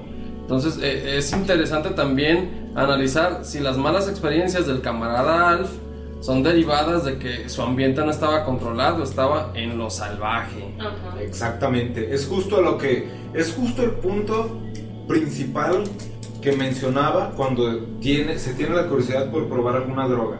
La compañía, la compañía lo es todo. A mí la gran, la, la gran mayoría de, de ocasiones en las que yo probé a una sustancia por primera vez era con un amigo al que le tenía mucha confianza o lo hacía yo solo, previo trabajo de introspección, porque pues el respeto, bla, bla, bla, bla, bla. No les voy a dar un sermón moralista. Por desgracia, muchas personas o muchos, e incluso niños, empiezan a, a- a probar este tipo de cosas. Digo niños porque pues no alcanzan la mayoría de edad y le entran duro con personas a las que ni siquiera conocen. Entonces, de ahí se derivan las malas experiencias la gran mayoría de veces. Ay, güey, Entonces- yo te tengo una, una historia del lado oscuro de Guadalajara, si me permites. Échale. Una niña muy, muy abusada, la cual, pues es mi padre, güey, pero pues, sí ha aprendido cosas que yo ni me imaginaba. Saludos, porque te va a pasar este podcast. Saludos, Pues ella- saludos. Saludos. Leve, como que en esa inocencia y no, este, como que pues decía, ah, pues morras, ustedes quieren cotorrear, sí, vénganse con el dealer y se las llevaba. Y ya pues el dealer les empezaba a dar dro- drogas gratis, o sea, vayan pensando que iba a pasar, ¿no? Y pues la primera vez todos son amigos y todos felices. La segunda vez estaban súper felices, ya ahí a punto de drogarse con el dealer. Y en eso llega una ultrachola, güey, así con todos sus tatuajes verdes acá, bien cabrón, güey. Esas de las que tú sabes que pues, han pasado hasta tiempo en, en prisión, las pobres. Y comenzó a agarrar la onda de lo que estaba pasando. Ella comenzó a agarrar la onda de, hey, este güey va a drogar a todas estas morras y va a ver a cuál se pica. Y en su mente empezó a salir ese pedo de, no manches, yo no puedo dejar que estas niñas sean como yo. Y en eso se le empezó a hacer de emoción al dealer y lo agarró a chingadazos enfrente de las morras y estas tuvieron que salir corriendo a sus escasos 15, 16 años y de no mames, güey, protégete, corre.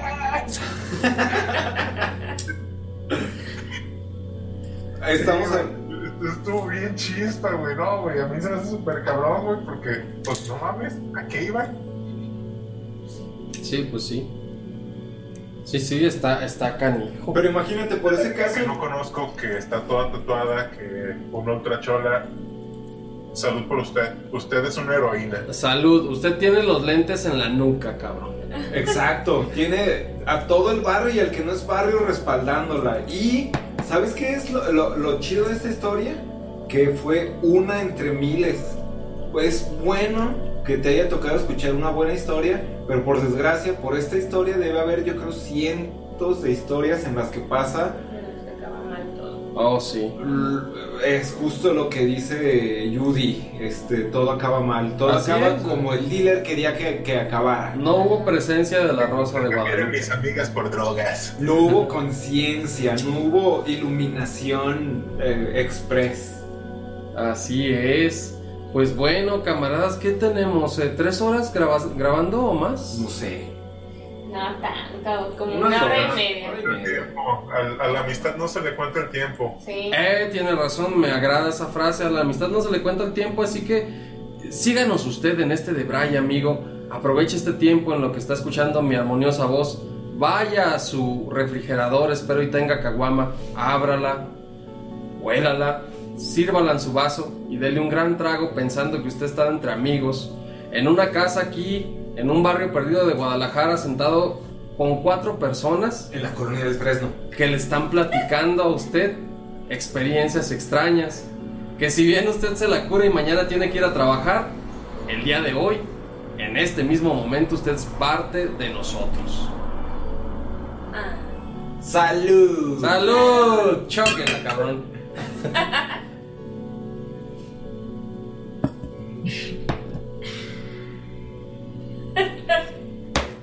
Y viva Carta Blanca. No nos patrocina. Cervecera Cuauhtémoc. Yo creo que a partir de este podcast nadie nos va a querer patrocinar nunca en la vida. Ah. A menos, a menos que haya una cerveza más adelante que se legalice el pedo con un mosto de marihuana. Hay una, ¿no? De hecho, en, en este, en el Festival de la Cerveza ¿En serio? hicieron la presentación de una cerveza Oh, que era con marihuana. Creo que sí. Ajá. Eh, estaba dentro de los parámetros legales De lo legal. Ajá. Oigan. ¿quién se acuerda del pelón pone rico? Ah, esos güeyes se pasaron de lanza promocionándose en redes sociales y lo siguiente que escuché de ellos es que la poli les tendió una emboscada. Incluso con ambas manos en las bolsas se los chingaron. Se pasaron de lanza de güeyes. Acabo de escuchar que el camarada Alf no está muy enterado del rollo. ¿Usted supo del pelón pone rico? No, no, no, cuéntame. Pues bueno, camarada, figúrese usted que pues unas personas industriosas de la urbe En Ciudad de México. en Ciudad de México, así es, eh, pues eh, se pusieron manos a la obra y pues mire, ya estamos hablando y ustedes pueden vislumbrar que la marihuana puede meterse en muchas presentaciones. Eh, tenemos un dulce en México, si usted no es de aquí, eh, que se llama pelón. eh, Pelón, rico. pelo rico. Pelón pelo rico, que es un dulce a base de tamarindo y chile. Sí, somos raros. Y pues estas personas hicieron y envasaron un dulce de tamarindo con marihuana y chilito. Que se llamaba Pelón Pone Rico. Y pues sí ponía rico el cabrón. Inclusive la etiqueta decía Pelón Pone, Pone rico. rico. Sí, era la cosa más desfachetada del mundo, porque incluso se agarraron. El, el pelón pelo rico tiene una presentación como de jeringa, ancha, porque pues lo presionas y empieza a echar este tipo de greñas que son el producto, digamos, son como dreadlocks o rastas. Y pues son enchilosas, saben a tamarindo, saben a mango, saben a muchas cosas que al mexicano le encantan porque a fin de cuentas enchilan. Entonces, a alguien se le ocurrió, es dulce, es popular, es picoso, vamos poniéndole marihuana. Marihuana. Hay presentaciones y las presentaciones uno las distingue por color. Está la, la amarillita que es mucho, muy ligera, sabor mango. Está la verde, no sé qué sabor sea, pero es un poquito más picosa. Tamarindo, Hay roja, chamoy. que es como con chamoy. Creo el que hay uno de pepino también, ¿no? No. ¿No? Creo que entra en, en- Ah, las anteriores. sí. Mm. Hay una roja que supuestamente es, es ya bastante picosa como versión pro, pero hay una, ver- hay una versión negra. Negra. Y ya negro quiere decir que te va a enchilar. Así, así seas muy cabrón. A mí la neta es que no me enchila, pero yo sé que de muchos niños que dicen, ¡Uy, está muy picoso! ¡Ay, papi, dame agua! Etcétera. El caso es que se agarraron de esa presentación para hacer sus etiquetas y pegárselas. Y en lugar de decir pelón pelo rico, decían pelón Pone, pone, rico. Cuentan lo- quien alcanzó a probar el producto y dar fe de su, de su De la legal- legalidad de este concurso. intensidad y legalidad, pues ilegalidad, que era bastante fuerte. El caso es que, pues, cometieron estos genios, porque para mí fueron unos genios. Cometieron el error de publicitarse mucho en redes sociales. Incluso, pues, es- en redes sociales es bastante fácil dar con el rostro de alguien que está promocionando algo ilegal, que está promoviendo discurso de odio, que está promoviendo la maldita e imperdonable pedofilia. Estás promocionando algo en redes sociales, te van a encontrar, carnal. Más vale que lo hagas dentro de los parámetros legales. Y resulta que este producto no tenía un nivel legal de cannabinoides. Nota cultural, si usted es pedófilo, promociones, promociones. Promociones. Nos, nos interesa. No le vamos a hacer nada, nada de que No, cosas en el culo, hijo de puta. Sí, mándenos una captura de su domicilio y todo el rollo. Sí. No, se, no se preocupe. No va Exacto, no va a pasarle nada. Ah. Malnacido, hijo de perra. Así es. Bueno, El caso es que este era un producto bastante serio porque pues era bastante fuerte y era cuestión de tiempo para que la policía diera con ellos, lo cual hizo y por desgracia hay documento visual de cuando estos honorables genios de la marihuana cayeron presos. neta, no he visto ese video. Hay fotos, Tengo y hay que ver. videos de cuando los agarraron. La neta es que me encabronó porque, pues, pues, pues, güey, es marihuana. O sea, ¿qué es lo peor que puede pasar? Que no pagaban impuestos. No pagaban impuestos. Yo creo que el peor error de esos cabrones era No que no pagaban impuestos. impuestos. Pero ¿cómo van a pagar impuestos dentro de, de- de un contexto en el que no está legalizada la marihuana? Marihuaniza la legaliguana. Exacto, como dice la niña del meme. ¡Legalicen la mota, putas! Oye, este. Te, te quiero comentar, güey, que pues está triste lo de tus mártires, pero yo tengo mis héroes. Porque mis héroes no los agarraron. Vestida large. Ahora sí que todavía andan por ahí. Mis héroes te ponían lo de una tacha así, en un bloque de chocolate abuelita, ahí en la Miramar. Ah, ¿Y sabes cuándo los encontraron? Nunca en la pinche vida. Hay gente que no sabía que eso pasaba. Y es que tú llegabas, miras que onda, güey, pues unos de chocolate abuelita. Y dependiendo de cuántos comprabas, era cuántos te daban de chocolate abuelita de verdad. Y te decían, los de tal papelito con tal enrollado, pues son obviamente los originales. Los que traen acá trencita, ya sabes que pues, son para que no les eches leche, cabrón. Sí, y a esos güeyes nunca los agarraron. Eso debe haber sido por ahí del 2003. Por ahí del 2003 en la Miramar. Y no me agarraron a nadie. Está cabrón. Está cabrón, yo no sabía de eso, estoy atónito. Estoy anonadado. Estoy impactada. Mira nada más. Me impactó. Pues bueno, e- este está siendo un, un ejercicio interesante, pero todo lo bueno tiene que terminar. O tiene un botón de pausa. También. Así es, pero para facilitarle las cosas a nuestros nuevos amigos, vamos a hacer una pausa hasta el siguiente episodio donde no sabemos de qué vamos a hablar, pero lo que sí sabemos es que necesitamos contar con su presencia. Somos unos amigos. Así es, en busca de más amigos, somos un faro en la oscuridad que busca reunir a todos aquellos desarraigados que necesitan un lugar o más amigos. Ah, Y mire, los amigos a nadie les sobran, así que nos consideramos sus amigos. ¿Cómo se va a llamar este podcast, por cierto? Este, yo quiero tener un millón de amigos para pedirle a cada uno un peso prestado. Y saben que quizás sea un tema delicado eso de no tener amistades en la vida real. Yo creo que todo el mundo hemos pasado por lo mismo. A algunos nos vale hectáreas de chorizo. Hay a quien sí le puede afectar en realidad. Así que solamente escúchenos con gusto.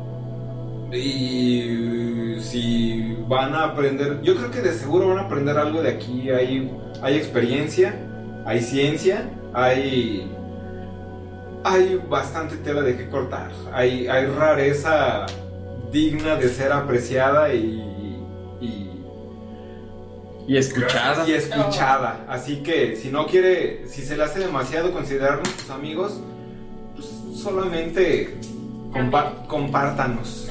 Vale la pena. Así es. ¿Algo que añadir, camarada Judy? No, simplemente que pues aquí los estaremos viendo la próxima, ¿no? Eh, pues sí. ¿Y y usted, camarada Alf? No, pues se nos quedaron muchas cosas en el tintero, pero van a ver cómo se las vamos a ofrecer por otro lado. Así Ah, es. Si no entra, en la calcomanía del caballero del zodiaco, ya verán cómo se lo ponemos en el chocolate abuelita. Y si no, en el pelón pega rico. O en esos este, eh, planchables o, o calcomanías de los Simpson. Bueno, una galletita Un brownie. o un brownie. No, si, bien, si, si, si mi jefa viera lo que cuesta un brownie de mota, no andaría diciendo, ay, es que las etiquetitas de los caballeros del zodiaco tienen droga, hijo. Pues sí. Así Y no es. son tan caros. No, den las gracias. Pues miren, aprovechando que iVox no tiene bots que, que buscan copyright, vamos a despedirnos con esta tremenda canción de José Luis Perales, el poeta cantor. Una que anda en un meme muy chido, eh, el barco llamado Libertad. ¿Cómo se llama esa canción? Un velero, un velero llamado Libertad. Un velero llamado Libertad, ¿no? Pues tremendo. Seamos libres, seamos libres, camaradas. José Luis, pero y no lo vamos a subir a YouTube donde nos dan propinas así directo. güey. El Eh. capitalismo nos va a doblar. Ay, eh, pues, pues no lo sé. eh, Depende en qué acabe esta plática o si no, hacemos una versión iVox y una versión YouTube. ¡Eh! ¡Eh, ¡Bravo! El capitalismo ofrece opciones. Pues sí. Eh, pues eh, fue. Despidámonos con esta música de fondo. Esperamos, esperamos que nos escuchen de nuevo pronto. Chao. Adiós. Salud. ¡Salud!